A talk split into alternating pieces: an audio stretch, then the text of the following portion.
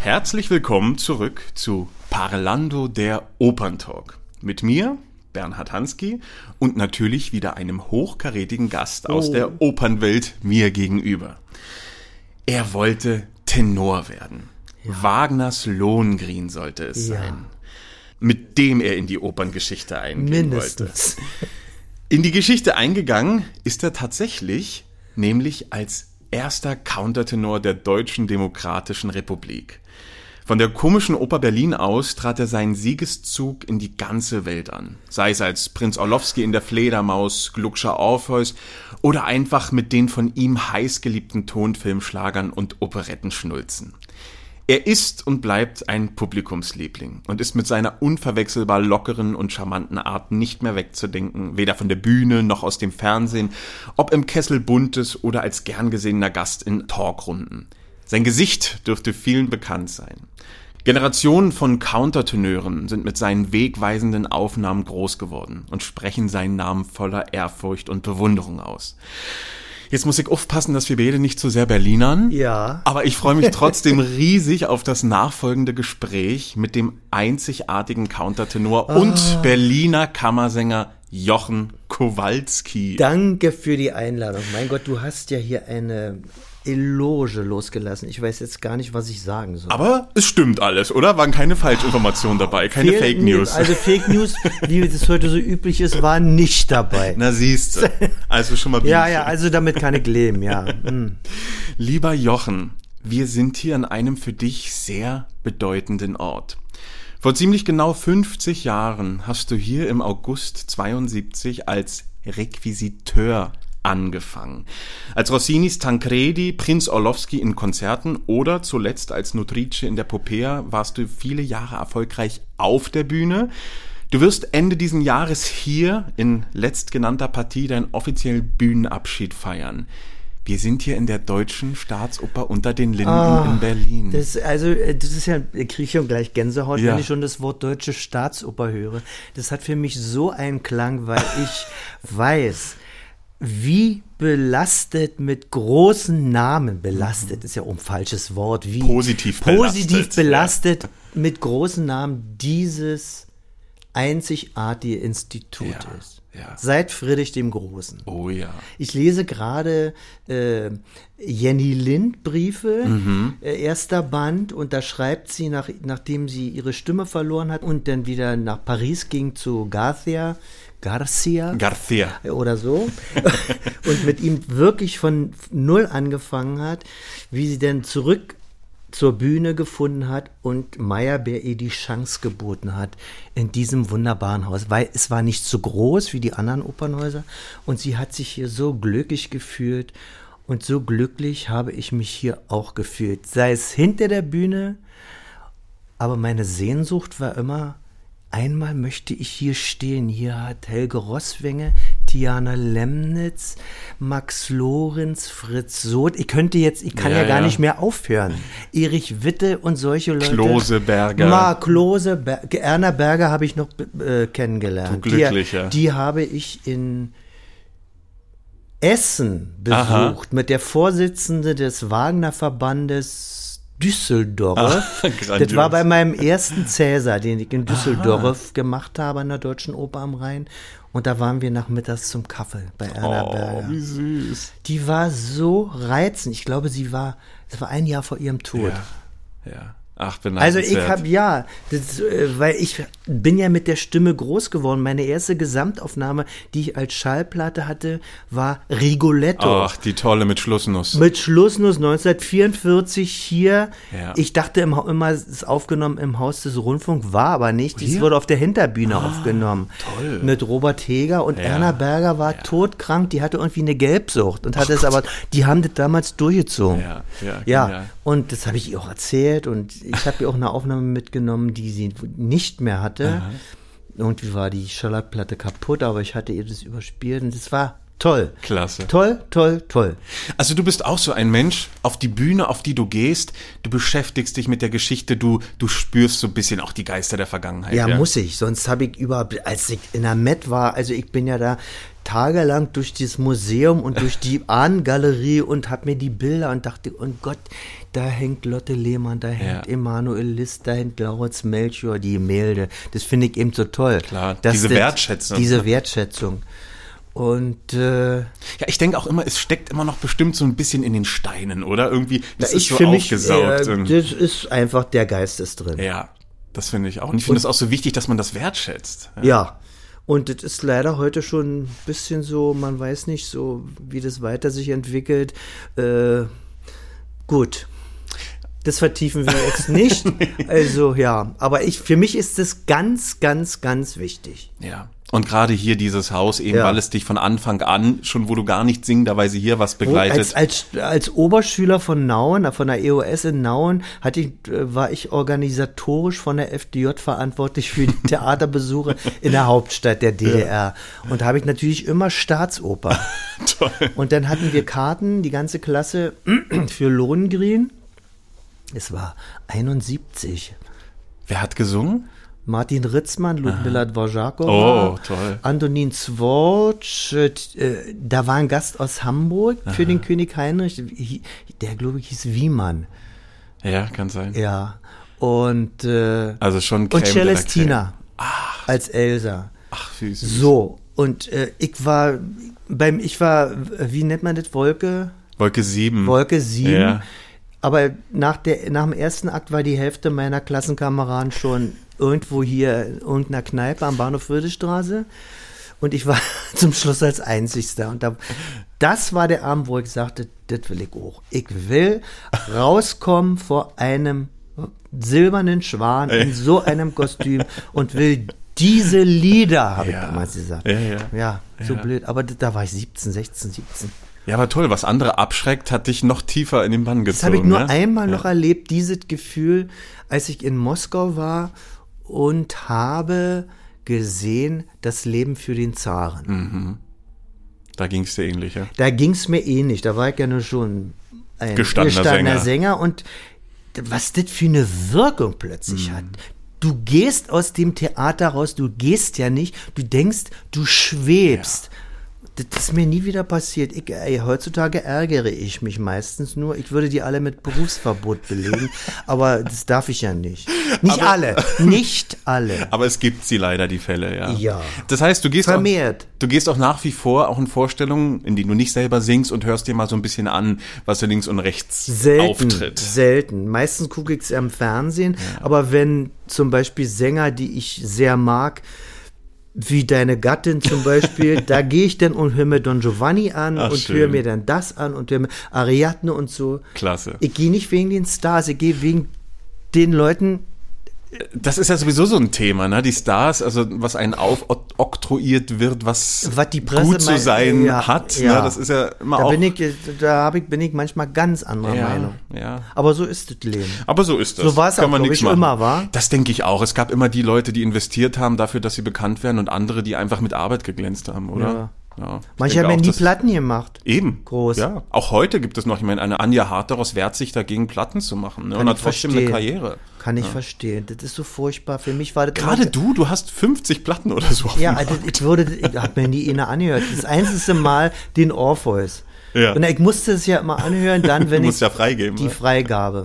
Das ist schon so eine Qual, das kann ich eigentlich nur unter Einnahme von einem Glas Wodka überhaupt überstehen. Du hast aber viele Wodka Ah, getrunken. nee, nee, so viel nicht, aber das ist wirklich, ich höre dann alle Fehler und sage dann Ja. mal, wir müssen das jetzt nochmal machen. Das, das kann ich doch eigentlich viel besser. Gut, Da bist ist du wie das die. Callas, ja. Das war bei Caruso ehrlicher, Ja. Mhm. der hat sich vor einen Trichter gestellt und da konnte nicht geschnitten werden. Ja, absolut. Und das war perfekt. Aus dem Grund bis liebe ich auch. Live-Aufnahmen. Ja. ich liebe ja nur die Live. Ja, ich mir auch. das. Und wenn da was falsch ist, ist mir auch, auch egal. Ist ja auch charmant. Also ich habe neulich wieder Elfriede Trötschel, irgendwie hat sie den Nussbaum gesungen. Fehler über Fehler, aber so charmant macht ja und gut nichts. verkauft. Auch Furtwängler, wenn der Ja. sich verspielt Ja. am Klavier, das ist auch schön. Absolut. Also mich stört es Nee, nicht. überhaupt nicht. Viele deiner Partien sind Stammpartien geworden. Eine dürfte mit Sicherheit deine meistgesungenste sein. Ich denke, es ist der Prinz Orlowski in der Fledermaus, Das oder? ist der Prinz Orlowski. Ich, ich bin ja nur nicht so ein Mensch, der zählt. Ja. Aber es müssten Gefühlt ist das gefühlte schon, oder? etliche hundert sein. Ja. Also von Tokio bis New York, London, Berlin auf Oslo. Berlin, äh, in dieser äh, hier der, sogar an der Staatsoper, das Mhm. war überhaupt mein allererstes, in dieser nicht sehr glücklichen Inszenierung von Horst Bonnet, Mhm, war das damals. Ach, komische Oper kam danach erst, ja? Ja klar, Ah, da waren die doch so 95. sa da Ja, waren die ja. doch so sauer, dass ich hier, da hat der Kupfer das doch verboten hier. Also, Ach so. Da gab's auch immer Spannung, ja. Da war zu Hause was los. Da war zu Hause was los und da musste der widerwillig für mich das machen.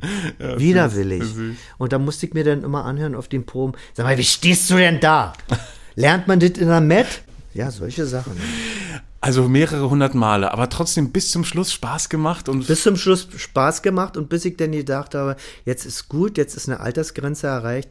Und dann kam das Angebot aus Japan mit äh, Yukata Sado am Dirigentenpult nochmal eine Serie von, ich glaube, elf oder zwölf in Osaka. In, da war ich der einzigste Deutsche Aha. oder Ausländer, wie man so schön sagt heutzutage, oder mit Migrationshintergrund mit deutschen Migration. mit deutschem Migrationshintergrund in einem Jap to- 100% japanischen Ensemble und es war wunderbar. Ja, war gut. Ich musste dann auch japanisch einige Sachen sprechen und auch singen, aber ich hatte einen und jeder Sänger aus Deutschland, der in Japan gesungen hat, kennt die wunderbare Akiko. Akiko ist die Dolmetscherin für alle, Ach, die aus Deutschland kommen. Aha. Und Akiko war an meiner Seite und es war herrlich. Und da dachte ich, jetzt ist Schluss. Und wann muss mal Schluss sein? Das war ein schöner Abschied von der Rolle. Das war genau vor elf Jahren, zehn, elf Jahren.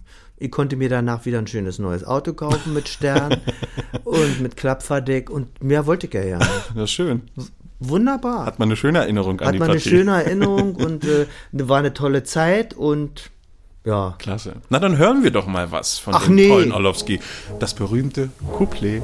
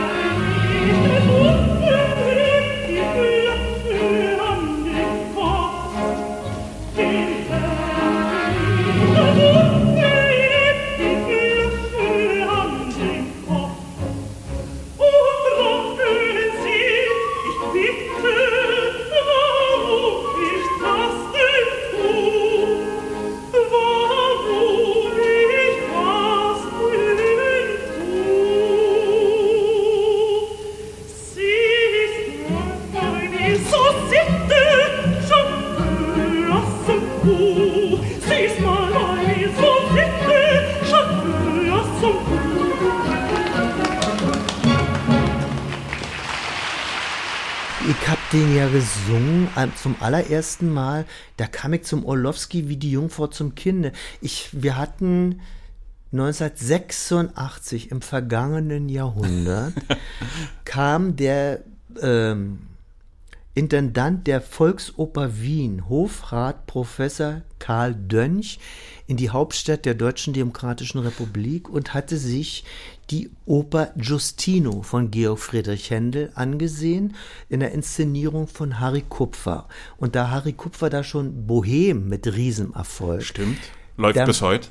Ja, wollte der ein Experiment wagen und sagen, Mensch, den Kowalski und die Inszenierung, wir probieren es. Wir wussten nicht, wie das ausging. Justino in Wien. Ja. Weil Händel ist da nicht so. Und Justino ist jetzt auch nicht Kannte die ja erste kein Wahl Mensch. der, der Händelopern. Ne? Kannte ja kein Ja, Mensch. ja. Was ja auch manchmal gut ist. Absolut. Und dann habe ich das da 86 gesungen und das ist eingeschlagen wie, Ja. ja. also da waren die alle platt. Ich selbst am meisten platt. Und dann kam ein Intendantenwechsel und äh, es sollte die neue Intendantenära Eberhard Wächter an der Volksoper mit Fleder, mit einer neuen Fledermaus eröffnet werden. Und da sagte Hofrat Dönch, und den Orlowski singst du mir. Ich sag, Herr Hofrat, sind Sie wahnsinnig? Ich als Berliner. Hier in Wien, wo die Fassbänder, wo die größten Orlowski-DarstellerInnen, wie Ja. man heute so schön sagt, äh, das gemacht haben, rede nicht, du singst den. Ich, du schaffst es. Na gut. Also wir haben ins, tolle, toller Regisseur. Und ich war mir, also die Nacht vorher war ein, ein Albtraum. Ich konnte da überhaupt nicht schlafen. Nichts, gar nicht. Obwohl ich von allen Seiten nur Komplimente Ja. gehört habe. Also du musst wissen, du bist in Wien. Ja. Da darfst du auf die Komplimente nichts geben. Also die, ja, da war ich immer, ich war immer Mhm, sehr vorsichtig. Aber man hat die ja trotzdem versucht. Ja, Den Teppich aufzubauen. auszurollen, So, ja. und plötzlich erscheine ich auf der Bühne und spreche erst. Die, die kannten mich ja als Justino. Das ist mal gut, Nun ich ja, das, das konnte ich ja gut, äh, Deutsch mit russischem Akzent, das haben wir in der Deutschen Demokratischen Republik sehr verinnerlicht. und dann äh, kam das Couplet und ich dachte, was ist denn das? Hat jetzt, äh, hat jetzt Domingo gerade Celeste Aida gesungen? So ein Applaus. Wahnsinn. Das gab's da in dem Haus noch nie. Genial. Ja. Das war der Einstand. Das war der Einstand und äh, das sprach sich natürlich dann bis nach Berlin rum. Und dann war ein Riesenartikel in allen Zeitungen. Na, und da waren sie ein bisschen sauer in Berlin, weil der Intendant damals, mein hochverehrter Professor Rackwitz, fragte mich, also Jochen, wollen Sie denn das wirklich machen? Weil? Ist doch eine Operette.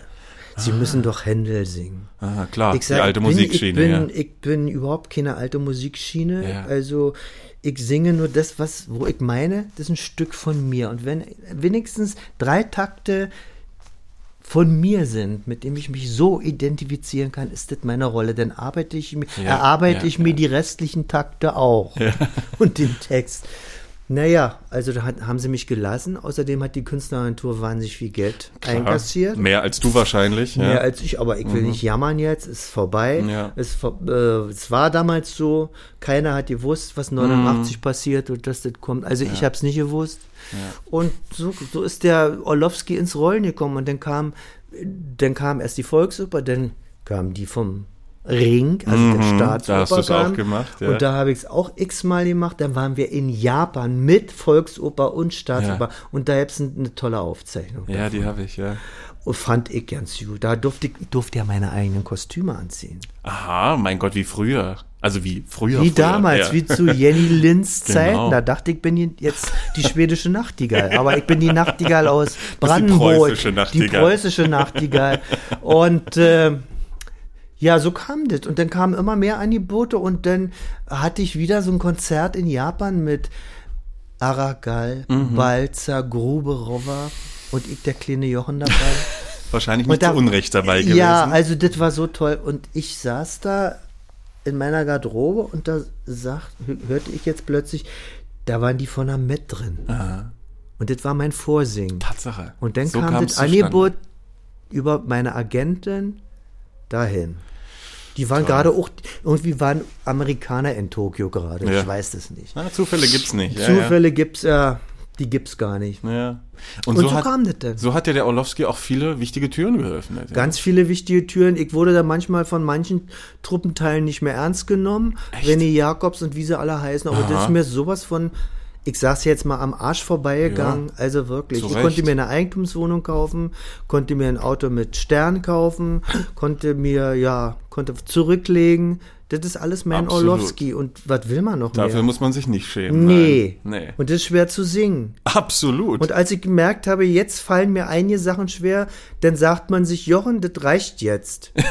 da, hat, da musste ich dann immer an Lotte Lehmann denken, die mal in einem Interview gesagt hat, wissen Sie, wenn ich anfangen muss zu transponieren und dann Ist vielleicht besser, ja. Ist besser. Ja, ja. Und jetzt kommt eine neue Generation, die macht das auf ihre Art.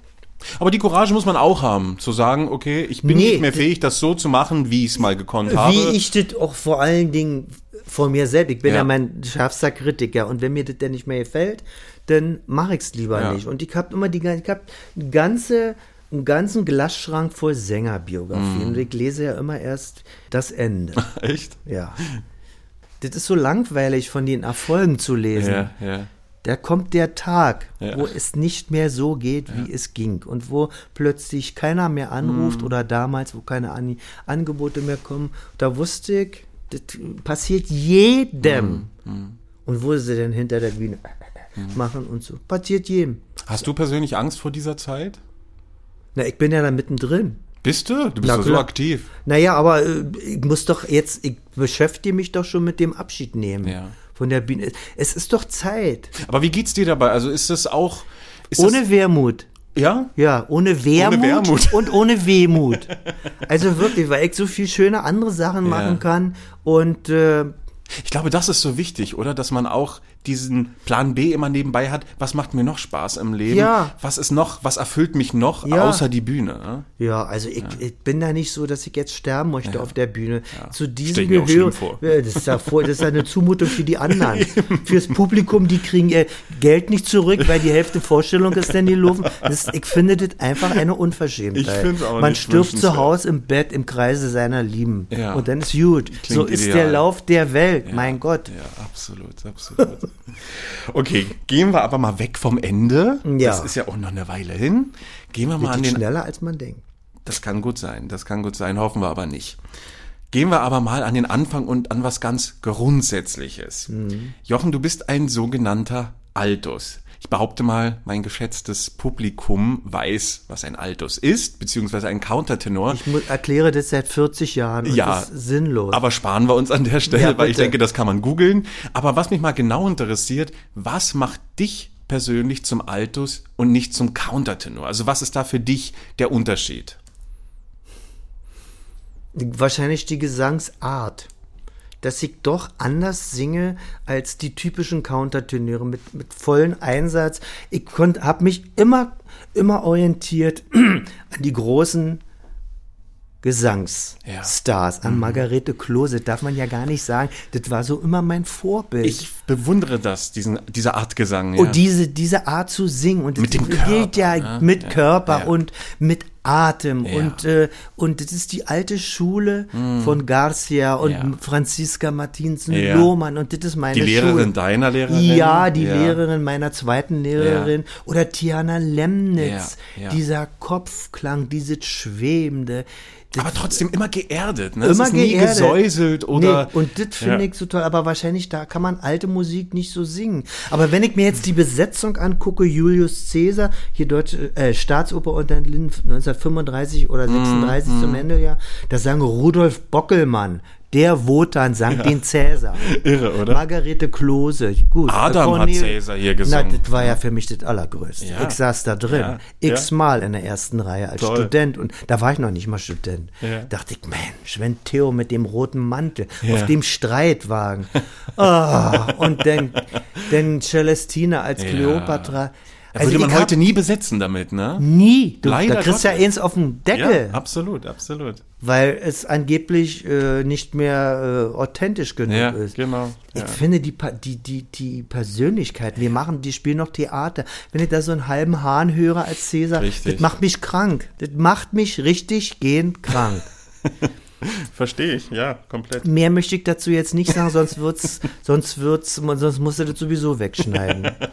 Dann Ich bin also sehr altmodisch, muss ich wirklich sagen. Find ich also, äh, Find ich ja, das ist, aber ich bin so groß geworden und äh, ich habe auch Günter Leib als Poros. Mhm. Mann Gott, Ja, das war toll. ja. Aber es ist was anderes als heute, ja. Und ich denke auch, ich meine, klar, man, es muss sich alles weiterentwickeln und die Suche nach Authentizität, bla bla bla. Aber was irgendwie war, gerade gesangstechnisch eben hier vor 50, 80 Jahren, das ist schon nicht verkehrt, wenn man mal weiß, wie die Leute gesungen haben. Ne? Total anders. Manche, manche waren auch so ihrer Zeit verhaftet, da kann man, da muss man heute skeptisch sein, ob man das noch so machen könnte. Aber die Großen waren, ich sag's jetzt mal, immer modern. Ja. Caruso war immer modern. Absolut. Die waren alle immer Zeitlos auch, ne? Zeitlos. Ja. Also das hat nach wie vor Bestand. Ja. Äh, eher haben einige Sänger von heute in ein paar Jahren keinen Bestand mehr. Da bin ich mal gespannt. Oder gut, vieles wird Wir man dann werden nicht es mehr ja nicht miterleben. erleben. Ja? Schade, Aber, ich möchte ja. in 200 Jahren noch mal wach werden. Vielleicht komme ich ja dann noch mal als Wiedergeburt Als Schmetterling. Als Schmetterling Ja. und dann werde ich mich äh, auf den Bühnenrand setzen und zuhören. Wir sagen, also nee, Kinder, das war vor 200 Jahren doch besser. genau. Oder flatterst bei Dussmann vorbei und schaust, Ja. wer so im Regal steht Ja, noch. ja wer weiß, ob es den Dussmann noch gibt. Ja. Hm. Ach. Aber dass du letztlich dieser Altus bzw. Countertenor geworden bist, das war ja fast eine Zufallsentdeckung. Das ne? war eine Zufallsentdeckung. Ich meine, du warst, man muss sich das mal vor Augen führen, zu deiner Zeit, in deiner Ausbildung, dieses Modell eines Countertenors, dieses Vorbild, das war einfach nicht da, ne? Nee, das war nicht da und es ist eigentlich nur durch einen Zufall rausgekommen, weil ich immer diese Stimme hatte. Also ich habe ja noch als 15-, 16-Jähriger im Krippenspiel bei uns in der Kirche den Josef gegeben in Altstimme. Toll. Und das blieb erhalten. Und ich wollte ja Sänger werden. Und meine ersten Opern Opernvorstellungen, die ich überhaupt gesehen habe, war Freischütz im Stadttheater Brandenburg. Ach Gott, toll. Und Rigoletto im Stadttheater Brandenburg als Gast Kammersänger Gerd Hösel von der Staatsoper Dresden. Das war richtig toll. Ja. Und ich sehe das heute noch vor mir und das war, ich glaube, Heidrun Halks Wie aus alt Leipzig. warst du? Das war noch vor meiner Opern, äh, äh, nee, da war ich schon auf der EOS in Nauen. Da war ich so 16. Aha, Jugendlicher, 14. ja. Ja. Aha. Und da bin ich immer mit dem Motorrad hingefahren und und da dachte ich, das ist schön, aber die Bühne, das braucht, es braucht alles mehr Raum. Mhm, ist alles zu klein. Und dann war ich im Hans-Otto-Theater. Mhm. Da habe ich zum ersten Mal Jennifer gesehen mit Gisela Pohl. Oh. Das hat mich so umgehauen. Und da dachte ich, jetzt ist die Zeit, jetzt musst du nach Berlin und dir mal an der Staatsoper. Ja. Und dann kam ich ja zur Oberschule nach Nauen und da kam dieses Theateranrecht. Und da dieser Da besagte Lohengrin und Lohengrin und alles Mögliche haben wir da. Sind an der komischen Oper Hoffmanns Erzählung Oh. mit Hans Nocker und Melita Musseli. Ach toll. Und äh, ich werde auch nie vergessen im Berliner Ensemble Drei Groschen Oper. Irre. Also da hast du ja Der wirklich Drachen. Berlin at its best erlebt. Das ja. war Be- Ost, Ostberlin. at its be- Ich Ja. habe ja nichts vermisst. Ja, ja, ja. Ich, wir wussten ja auch ja nicht, damals noch nicht so richtig, was da überhaupt dahinter ist. Ja, das hat man dann in der Abendschau gesehen. Mhm, Ja. Da hat mich dann auch die deutsche Oper interessiert. Ja, klar. Die tollen Leute.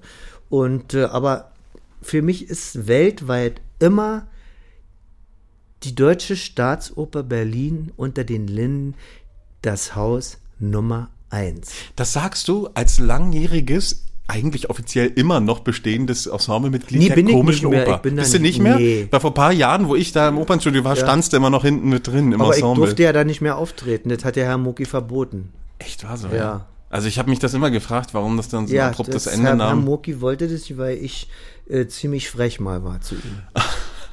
Oh. Weil ich ihm geschrieben habe auf einem Fax, wie lange willst du so weitermachen und unser Haus ruinieren? Tatsache. Dummerweise in einem Anflug von nicht überlegtem und ich hätte erst eine Nacht drüber schlafen müssen. Am nächsten Tag hätte ich anders reagiert, aber ich konnte nicht anders. Ja, ja, und dann ja. war aus. Schade. Nö, das ist alles so richtig, wie es gekommen ist. Ja, muss man wahrscheinlich aber jeder so sagen, kriegt seine Strafe, auch der. Ach ja, schwieriges Thema, ne? Ja, aber so Gerade wenn man so ein liebgewonnenes Haus hat, was man mit aufgebaut hat, auch den Ruf mit aufgebaut hat. Ich glaub, kann mir vorstellen, nicht. dass die man da... jetzt ja, und als, als, ich gehört habe, sie hängen meine Bilder ab, dachte ich, jetzt Was? ist das, äh, jetzt ist es aus. Okay. Für mich ist das ein abgeschlossenes Kapitel. Ja. Das war eine schöne Zeit. Ja. Kupfer war da und wie sie alle hießen, tolle Kollegen hatte ich da. Aber jetzt ist, das war, ich glaube, 2007 bin ich, durfte ich da das letzte Mal Orlowski, als Orlowski auftreten. Aha. Und am, seit dem Tag habe ich dieses Haus nie wieder betreten. Nie wieder, auch nicht als Besucher. Nee, Ja. Mhm. überhaupt nicht. Ich will das einfach auch nicht. Hm, hm. Und das ist Das ist okay. ein abgeschlossenes Kapitel. ja. Gut.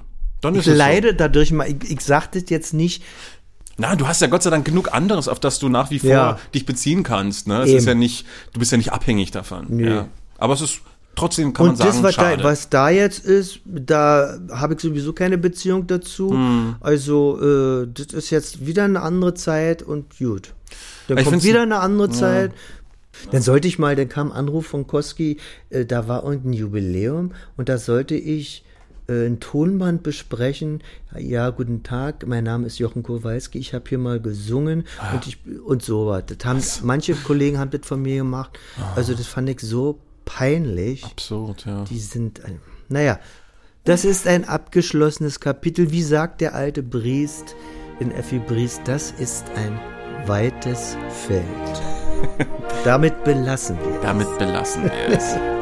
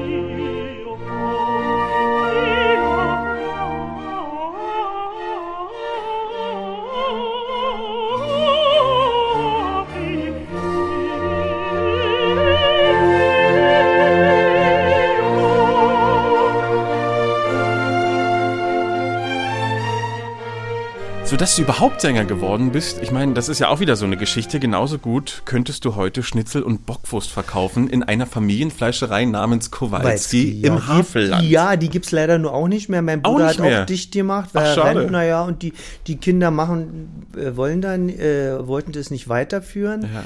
Und ja, ich hätte das machen können, aber meiner Liebe gehörte immer dem Gesang.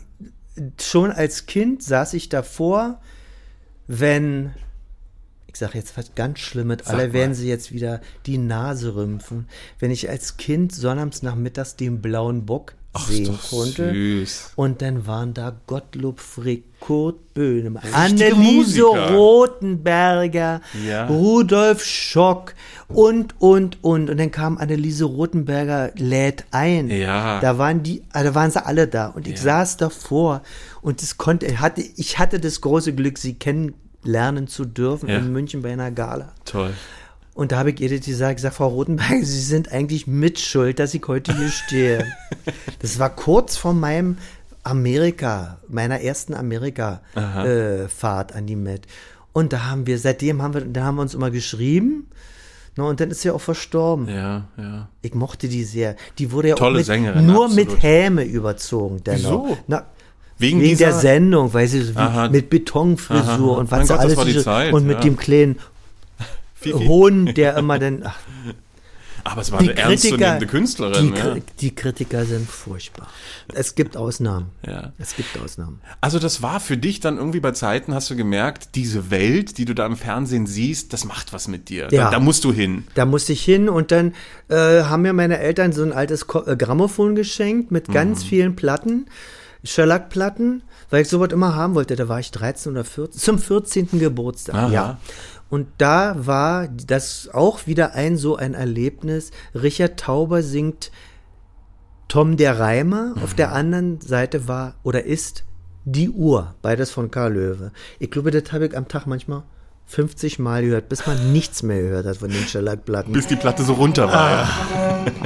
ja. Reimer Thomas Agerbock, am Kiesel war beim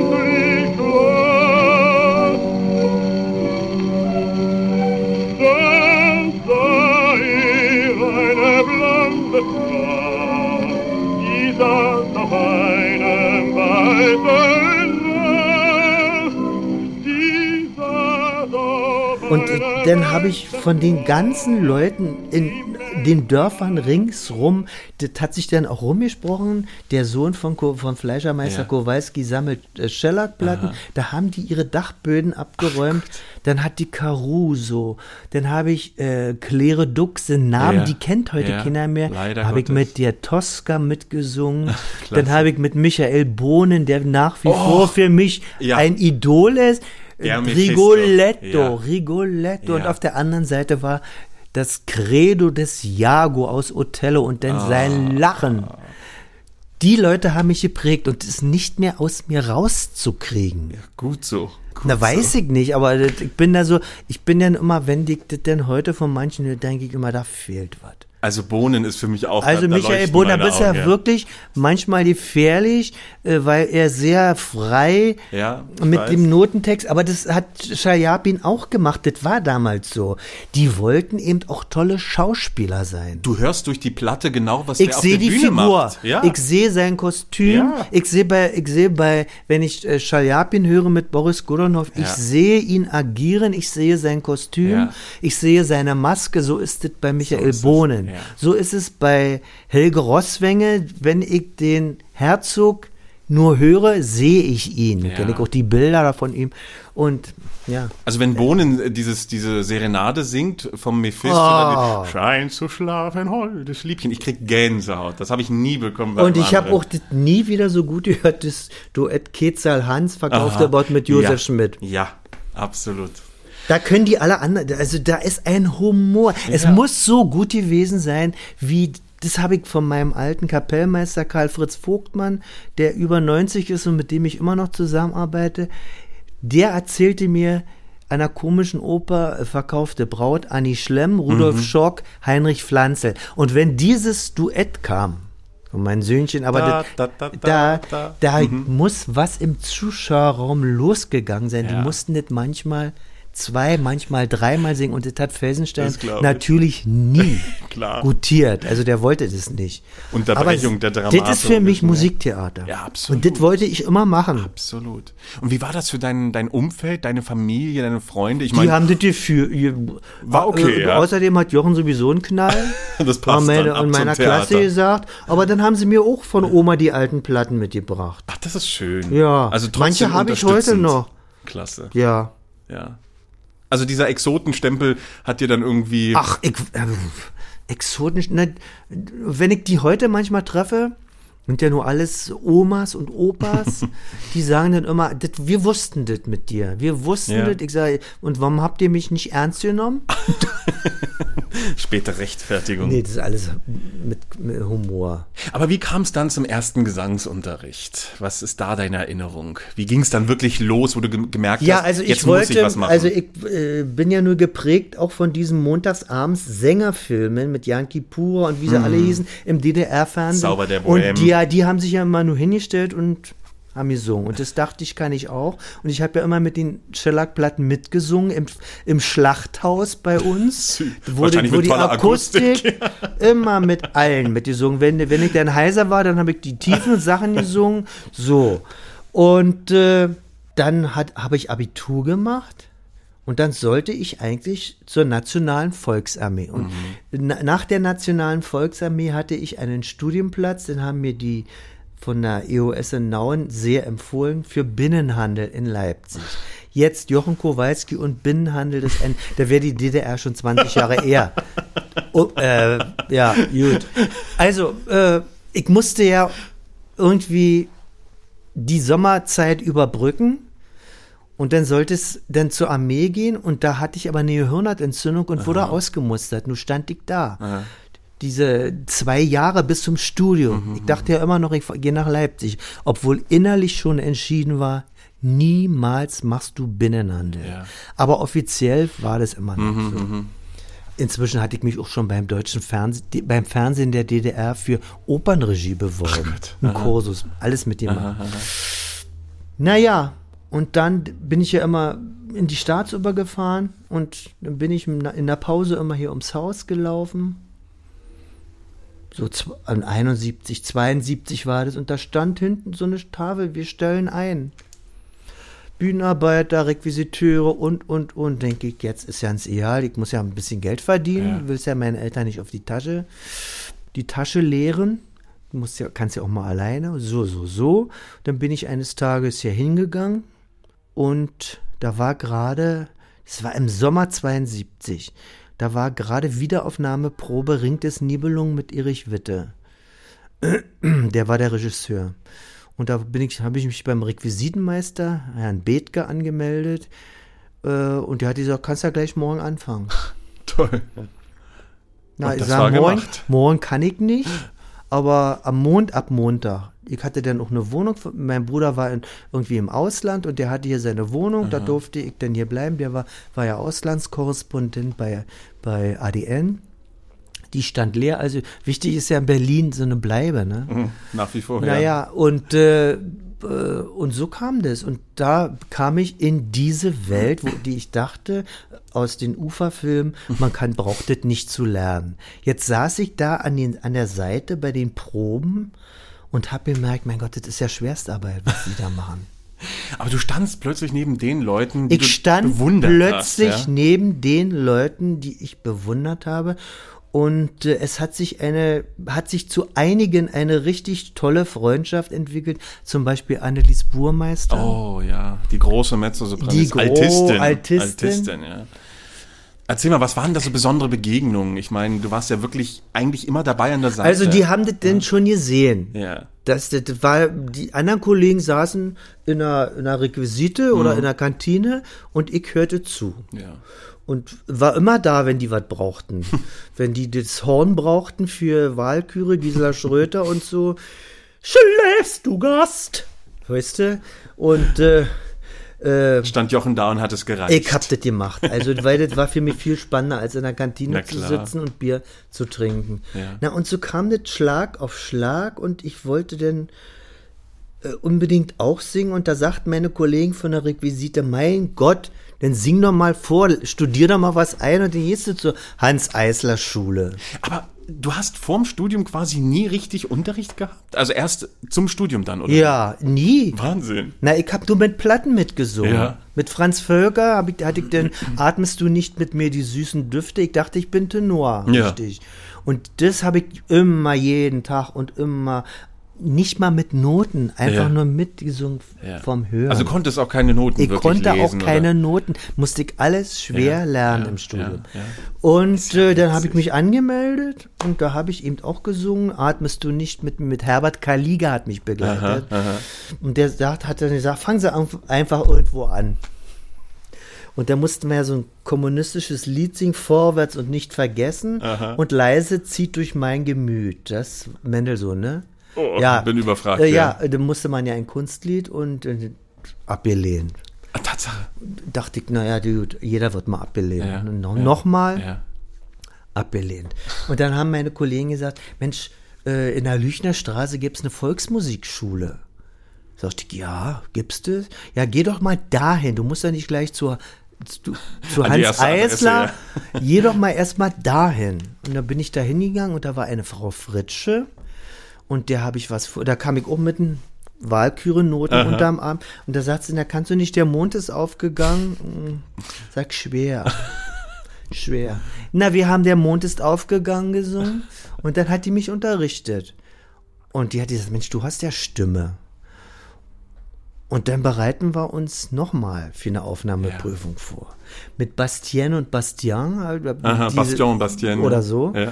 Und das hat die alles mit mir einstudiert und dann haben die mich genommen. Aha. Und dann kam ich zu Kammersänger Heinz Reh. Ach was. Einem Bass Ja, auch von der Deutschen Staatsoper. von der Deutschen Staatsoper. Und äh, der hat versucht, aus mir einen Tenor zu machen, was nicht so ganz klappte. Aber das lag am Unterricht oder war einfach wirklich, hast du gemerkt, die Stimme will da nicht hin? Die Stimme wollte da nicht hin. Mein Ideal war immer Fritz Wunderlich. Ich hab dann immer mit Fritz und ich hab dann hatte ich dann schon so ein Aufnahmegerät, also ein RFT Aha. und dann habe ich das immer gehört und die Diskrepanz war mir viel zu groß. Aber immerhin ist sie dir selber aufgefallen. Es Ja. gibt ja Leute, die sind da dann wirklich äh, taub. Ne? Na, und da war ich zum ersten Bühnennachweis nach vier oder fünf Jahren, habe mich wirklich durch dieses Studium gequält. Ich war nie, also als Tenor, ja. Ja, ja. Und dann hat Reh auch mal gesagt, na, ich finde besser, sie hören auf und so. okay. Das ist auch sehr aufbauend gewesen Ja, für klar. mich. Und äh, dann bin ich da hingefahren nach Weimar und da haben sie mir bewilligt, dass ich noch ein Jahr dazu kriege, ja. Und in diesem Jahr passierte das mit dem Countertenor.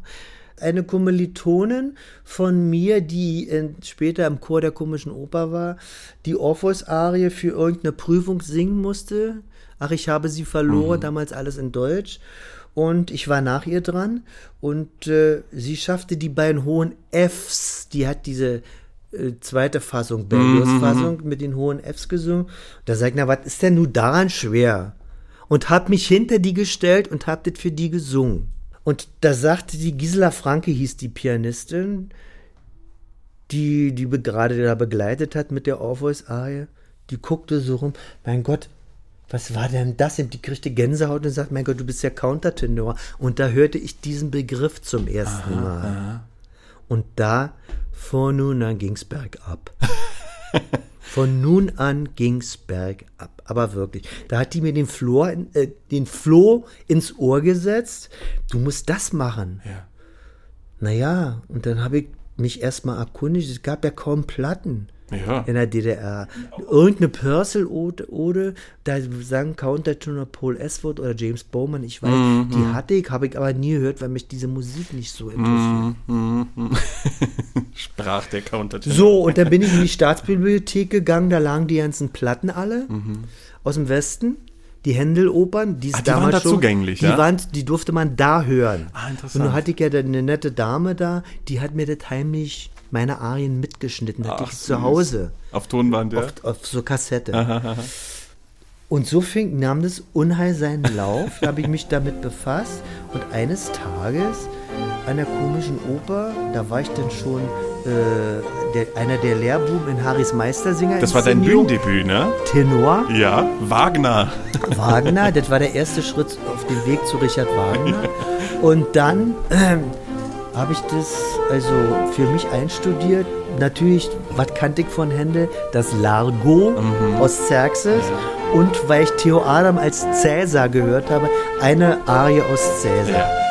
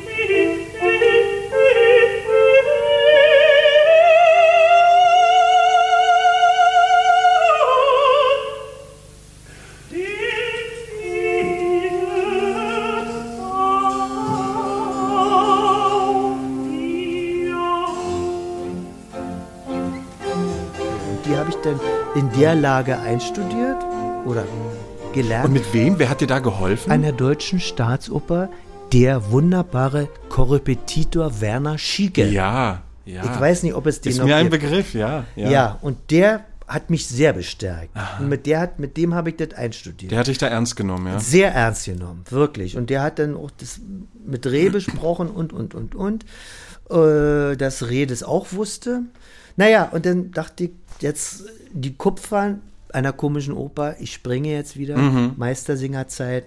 Äh, die Kupfern war für die, also Frau Kupfer, Marianne. Marianne Fischer-Kupfer, die war verantwortlich für die stimmliche Betreuung der Studenten, Ja, ja. der Lehrbuben in Meistersinger. Mhm. Und darunter fiel auch ich. Und ich fiel, ich fiel Harry Kupfer auf wegen, wegen meiner Präsenz. Mhm. Ich bin da über die Bühne gesprungen. Das war zum ersten Mal, wo ich, also ich, da habe ich mich zum ersten Mal glücklich gefühlt. Da wusste ich, warum ich das überhaupt mache, Studium. ja, An der ja, Hochschule war das grauenhaft. Ja, Hochschule und Bühne haben meistens wenig Nichts miteinander zu tun, ne? So, naja, und dann dachte ich, darf ich Ihnen mal was vor, vorsingen? Und dann legte ich dahin dieses Heft mit Altarien. Sagt sie, wieso denn Altarien? Nachdem wir, wir hatten denn schon Nemorino gearbeitet Aha. und sowas. Ja, ja, ja. Una furtiva lage. Klar. Na, und dann sang ich Oma mai fu, da, da knallt die den Deckel vom, vom Klavier in, in der komischen Oper runter. Ich muss sofort Harry holen. Ach was, okay. Der war schräg rüber. Harry, kommst du mal? Du musst das jetzt mal hören. Genial. Und dann musste ich das nochmal singen und dann noch eine andere Arie. Darüber wird nicht gesprochen. Das behalten wir jetzt nur für uns.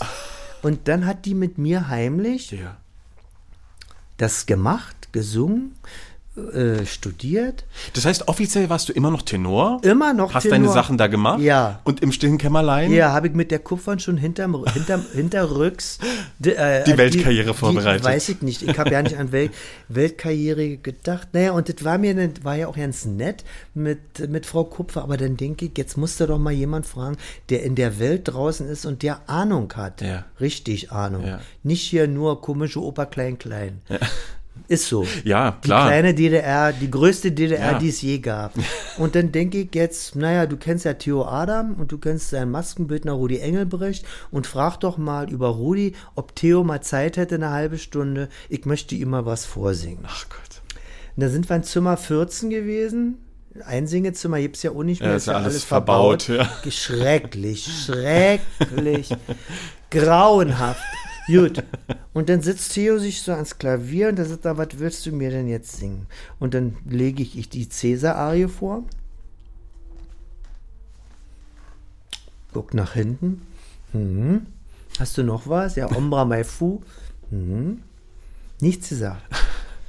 Was, äh, kannst du mir jetzt noch ein Stück Tenor vorsingen, sagte Theo Adam. Ich sage, ja, äh, dies Bildnis ist bezaubernd schön. Mhm.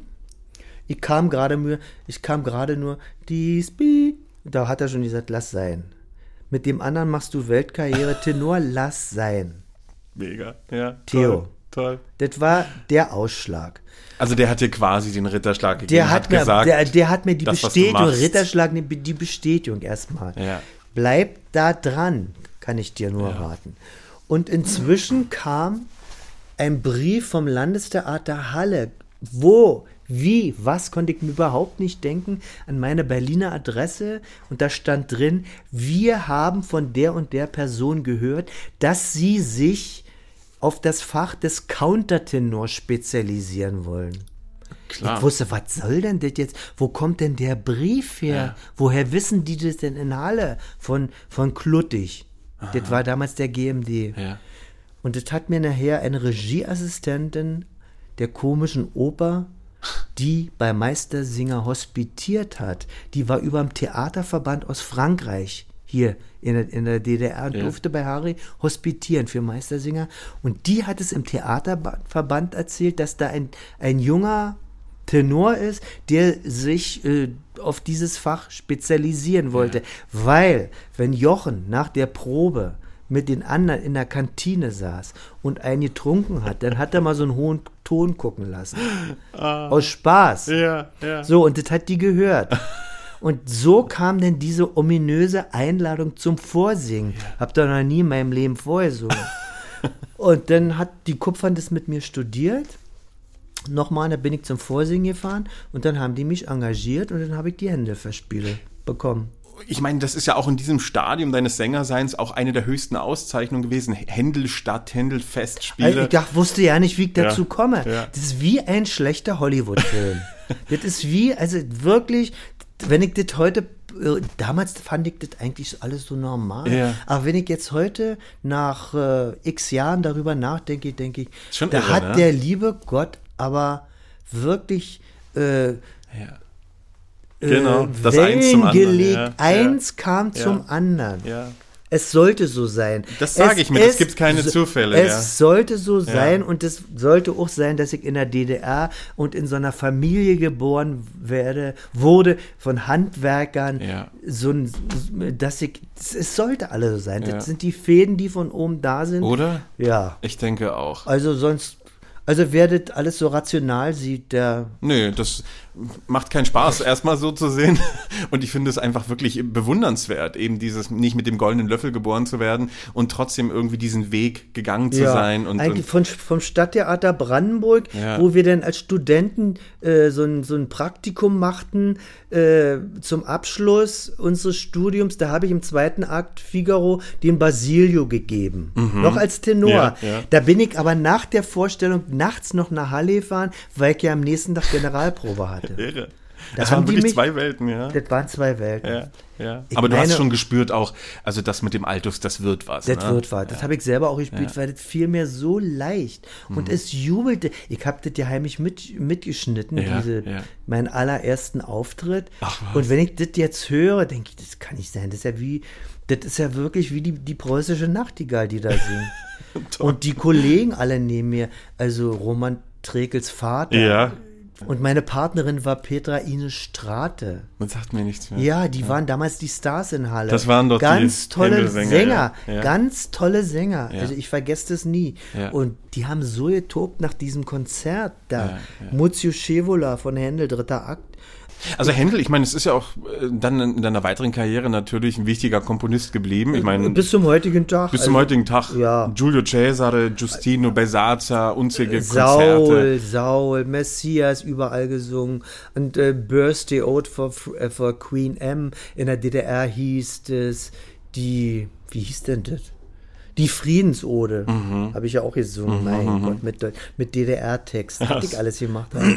ja, und Foundling Hospital Anthem und was ich alles gemacht habe. Aber es war, hat mir Spaß gemacht, aber es hat mich nie so äh, gepackt, wie, äh, als ich zum ersten Mal die Wesendonck-Lieder in Barcelona gesungen habe, dachte ich, das ist es jetzt. Interessant, also Ja, da könntest du jetzt tot umfallen, dann wäre es das gewesen. Das war so, das war ganz, ganz, äh, wie soll ich sagen, beglückend für mich. Ich wollte ja. Ja. immer Wagner singen und ich habe ja zu Hause immer heimlich noch solche Sachen gesungen. Ja, ja, klar. Aber ich finde das ja so bewundernswert. Eben man denkt, Countertenor, man steckt automatisch in dieser alten Musikschiene fest. Du bist ein Händel-Nerd, Monteverdi und überhaupt Co. nicht. Aber du singst ja wirklich, worauf du Lust hast. Ne? Ja. Also eine schöne Müllerin findet sich bei dir genauso, eben wie die besagten Operettenlieder Ja. und Tonfilmschlager. Na, und da waren immer so die Fritz Wunderliche und Rudolf Schock meine Vorbilder. Ja, Ey, Tut mir leid. Ja. Und Richard Tauber. also die Tenöre sind nach wie vor wichtig für dich geblieben. Ja, na, bis zum heutigen Tag. Also nicht gerade die heutigen Tenöre mit, mit einigen Ausnahmen, aber bei Fritz Wunderlich, also das ist für mich, Ja. ja, also da, Die hohe Kunst, ja. das ist die ganz hohe Kunst. ja. Ich bin auch im Fritz Wunderlich Verband, also das sind, ja.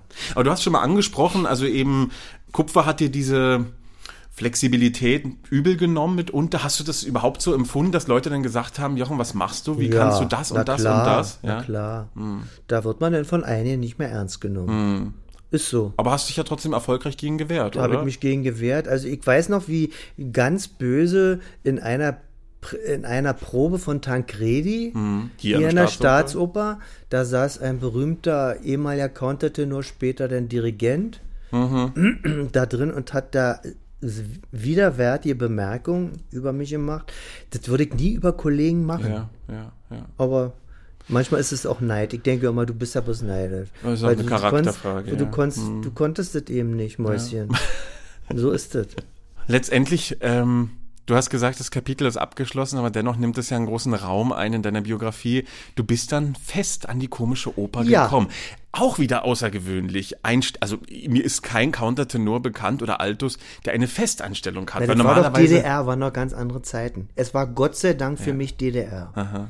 Dadurch konnte sich das Haus das leisten, einen Countertenor zu engagieren, ohne zu wissen, wie können wir jetzt den beschäftigen. ja, eben. Ich meine, ich kann mir vorstellen, die haben etliche Stücke wahrscheinlich nur wegen dir in den Also Spielplan das war, genommen, als ich da anfing, als ich da anfing, sollte ich einsteigen in die, in die Felsenstein-Inszenierung von Fiedler auf dem Dach. Ach was. Und ein Aha. Sohn von dem. Und da habe ich so lange unter Linden äh, tief im eiskalte Luft eingeatmet, bis ich heiser und krank war.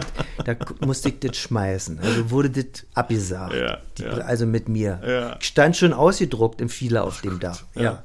Und aber das, wollte ich nicht. Ich wollte nicht als Tenor. Und dann kam Boris Godunov und da hat Harry Kupfer gesagt, naja, du singst jetzt den Fjodor, Ja. die Hosenroll. Mhm, Und das ist eingeschlagen wie eine Bombe. Erstmal sah ich toll aus, mit schon mit diesem, diesem tollen, dieses tolle Kostüm Mhm. von Reinhard Heinrich. Und dann hat mir das, ich liebe ja die russische Musik, darf man das noch sagen? Mhm. Darf man sagen, muss man. muss man sagen. Ja. Und ich liebe die, die russische Oper und überhaupt. Und äh, Boris Godunov war sowieso schon damals eine meiner Lieblingsopern, weil ich das an der Staatsoper als Requisiteur Mhm. mitgemacht hatte. Und da sang Kurt Moll den Boris und alternativ, alternativ Alternierend. alternierend mit Antonin Sworch. Aha. Und ich weiß nicht, wer den Fjodor sang. Ich glaube, Edda Schaller oder Ingeborg Springer. Ah ja, oh, so, toll. und ja, na ganz toll. Und äh, da sind die in Berlin richtig hellhörig geworden. Und das war so die Testphase. Wie macht er sich in der Inszenierung von Harry Kupfer? Ganz klug geführt. Rolf Reuter dirigiert, ganz klug. War ja meine erste richtige Solorolle auch, ja, ne? mit Dagmar Schellenberger an Ja. meiner Ach, Seite. da schon, ja? Ja. Aha. Und Siegfried Vogel, ja. Ja. was will man denn noch Toll. mehr?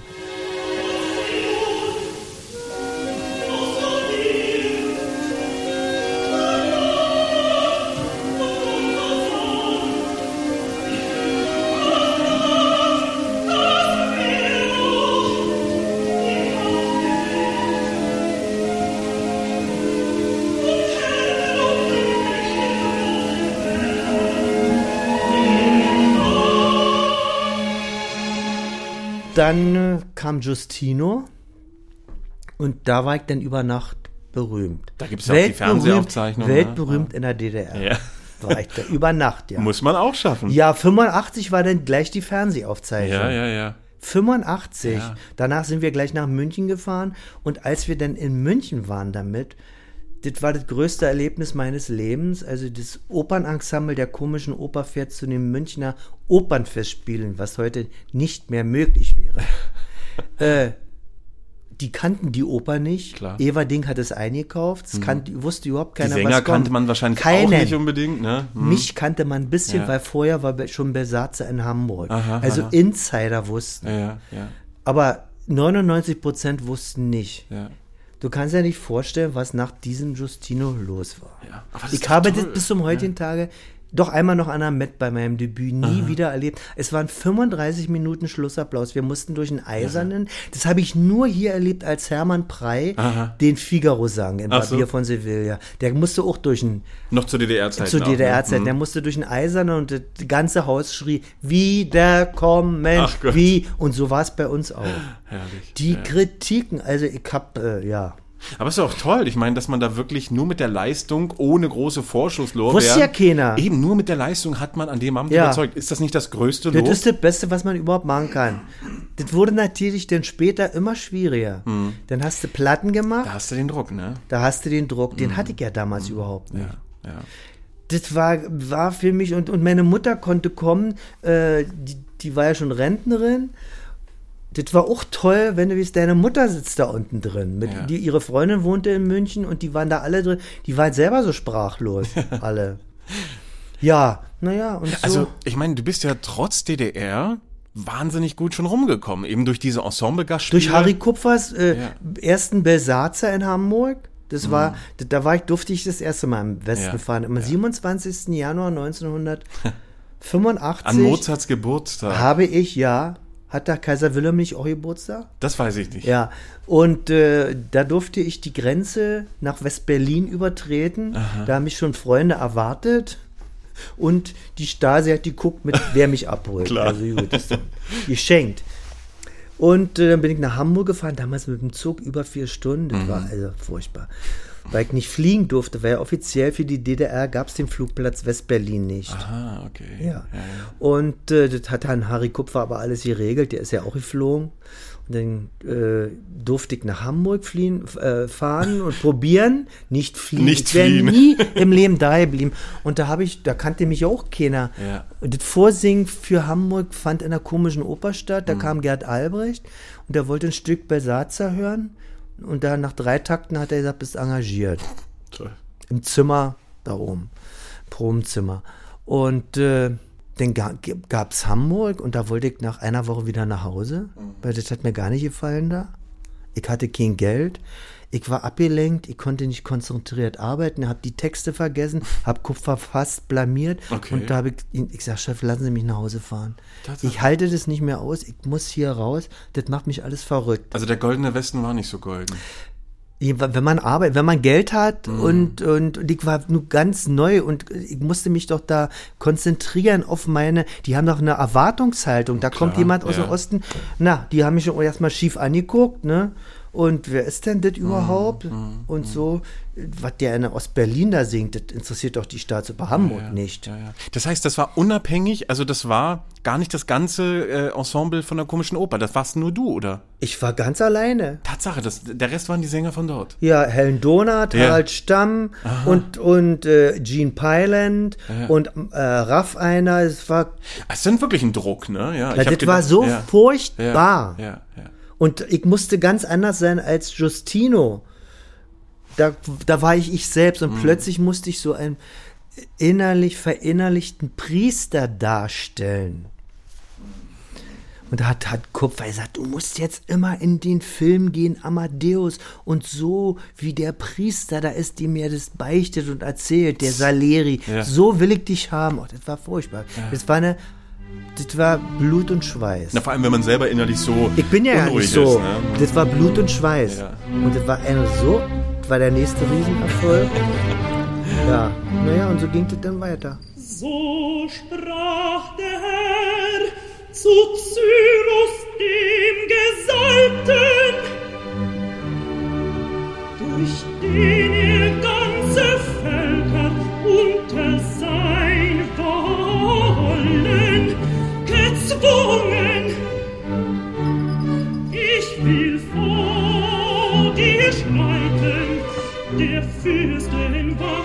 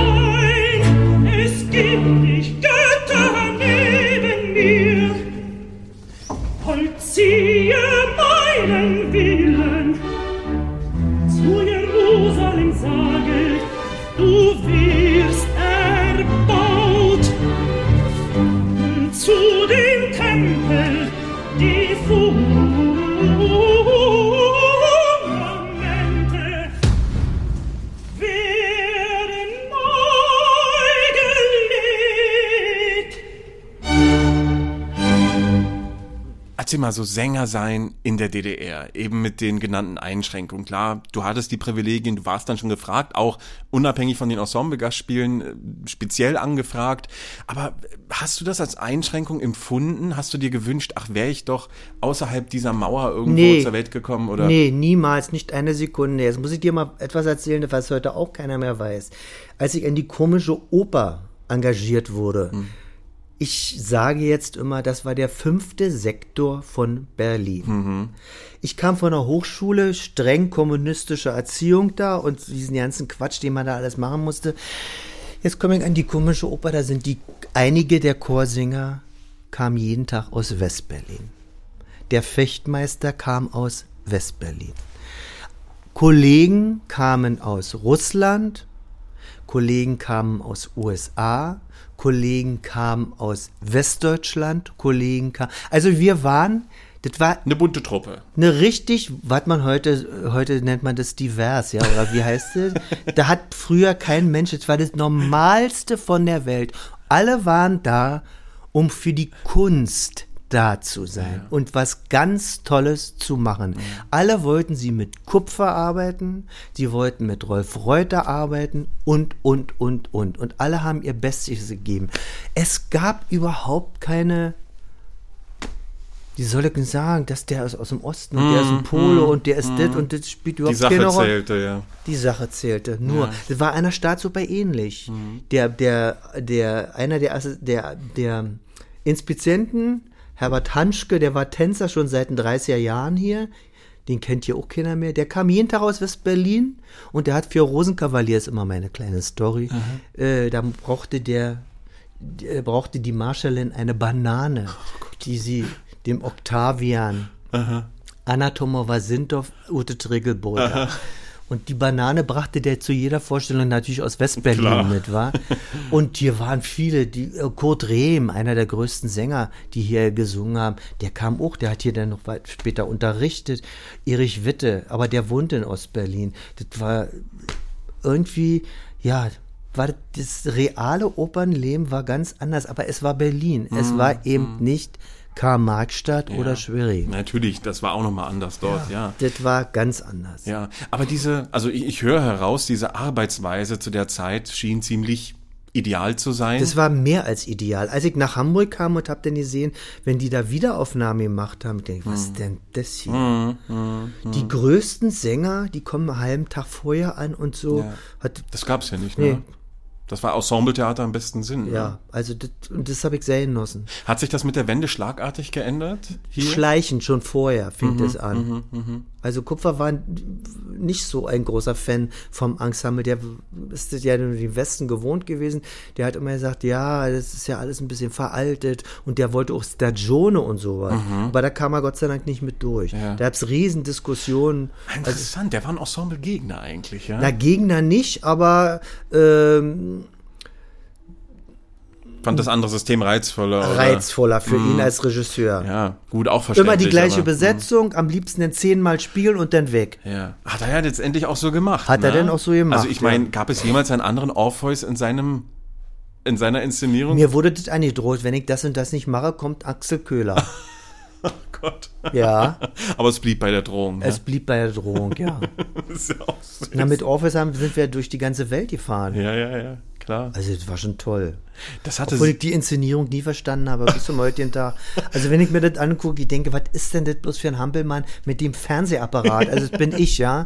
Also, äh, 115 Mal hast du es gemacht und nicht verstanden. weiß ich nicht, ob, war nicht, in An Berlin nur. Oper, ja. Und dann kamen noch die Gastspiele, klar. Ja. Ich hab's ja x-mal in London gemacht, da haben sie es aufgezeichnet, Genau, Gott sei Dank. genau. In, in New York. und da aber waren auf. Italienisch, ne? Italienisch, Ja, ja. Die, die beste Vorstellung hier in Berlin war von Orpheus. Die Eurydice erkrankte. Dagmar Schellenberger. Weiß ich nicht, ob das noch Dagmar war. Ach, Die gab's eine andere Die noch? hat das, die hat das Haus ja, ja, Magda Nador sogar. Ach so? Noch. Ja. Aha. Und dann gab's äh, ja, wie dem auch sei, also jedenfalls die Eu- Eu- Eurydice, die für diesen Abend angesetzt Ja. war, sagte ab. Ja, jetzt müssen wir Gillian Webster aus London holen. Aha. Die hatte ja nur Italienisch drauf. Klar. Und Kupfer. Und wehe, und wehe, du singst mit ihr Italienisch, die Duette. Ah, dann passiert was, dann schmeiß ich dich raus. Der war so. Ja. Na, nun kam die Vorstellung, wenn ich auf der Bühne stehe, kann der da unten zetern, wie er will, dann mache ich sowieso, was ich Klar, will. unterbrechen wird er Die nicht. haben Italienisch gesungen, die Duette, natürlich. Das Haus hat getobt wie zur Premiere. Ja, ja also. Gegenbeweis erbracht. Gegenbeweis erbracht. Alles Blödsinn.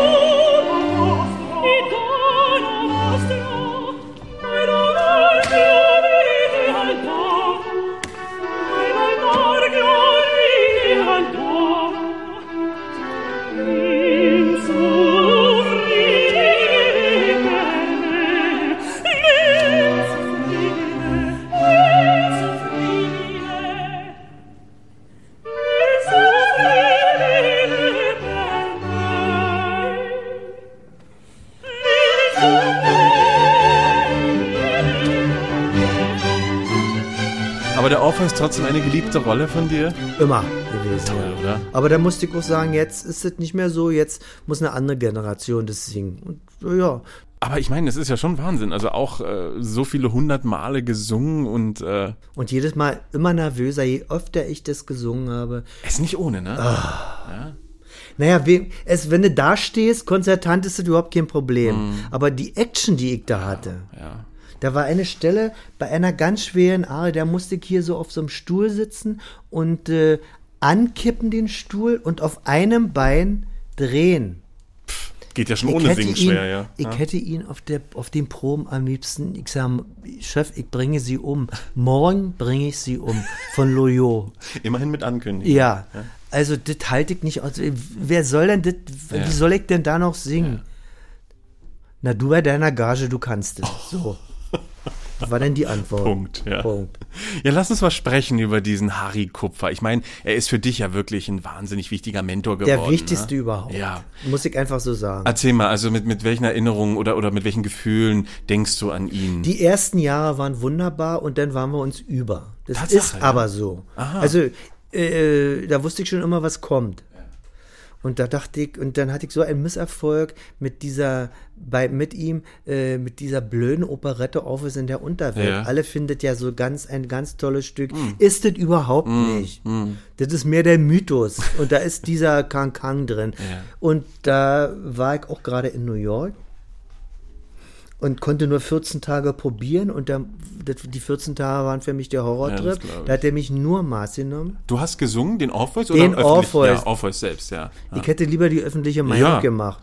Hätte ich jetzt Aber- als erstes auch mit dir. Weil ich nur an der komischen Oper den Orpheus, und du dachten, das ist ein Gag, wenn ich jetzt Mhm. auch den Orpheus von Offenbach singe. Das, hat, also das ist ja sowas, also so eine blöde Rolle. Man sagt ja immer, es gibt keine blöden Rollen. Aber das ist auch ganz doof. Es gibt blöde Rollen. Ja, natürlich. Also man kann man so sagen, was man will.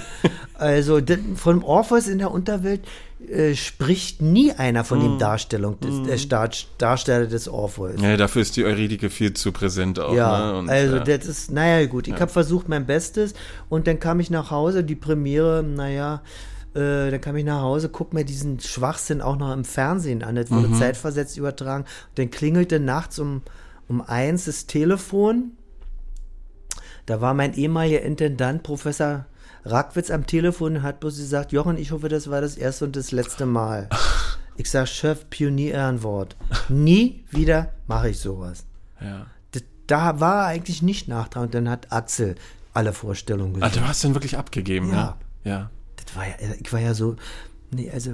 Ja, aber ist auch gut, muss man dann auch feststellen, wenn man einfach sagt, das ist künstlerisch nicht wertvoll. Ja. Nee, ich habe mich ja. ja. überhaupt nicht wohlgefühlt. Erstmal diese hässlichen Kostüme, diese blöde Inszenierung, und dann überhaupt nicht zu singen, denn die blöde Rolle. Ich kam mit der Rolle nicht klar. Mhm, Die größte, den größten Erfolg hatte ich, weil so ein DDR-Klappbett auf der Bühne stand und das klappte andauernd zusammen.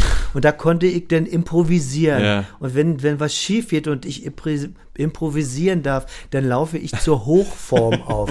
Dann hat der noch wirklich danach gesagt, Kovi, das machst du jetzt immer. Ich sag, Chef, das war nur ein Zufall. Nee, das bauen wir jetzt ein. Ich sag, das kann man nicht einbauen.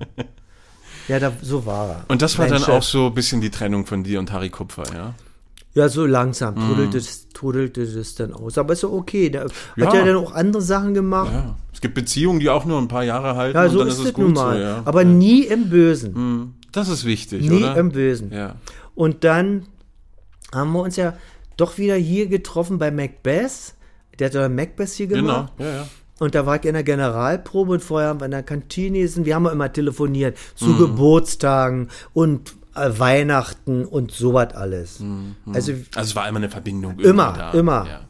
Aber so zu den Glanzzeiten, wo eben alles für dich stimmte, was war das Besondere an der Arbeit mit ihm? Wo hast du wirklich gesagt, Na, er hat hier mich habe ich was erkannt. gelernt? Er hat mich erkannt. Der hat das rausgekratzt, ohne was die anderen sich erarbeiten mussten. Mhm. Manche Sänger haben ihn da dann nur nachgemacht.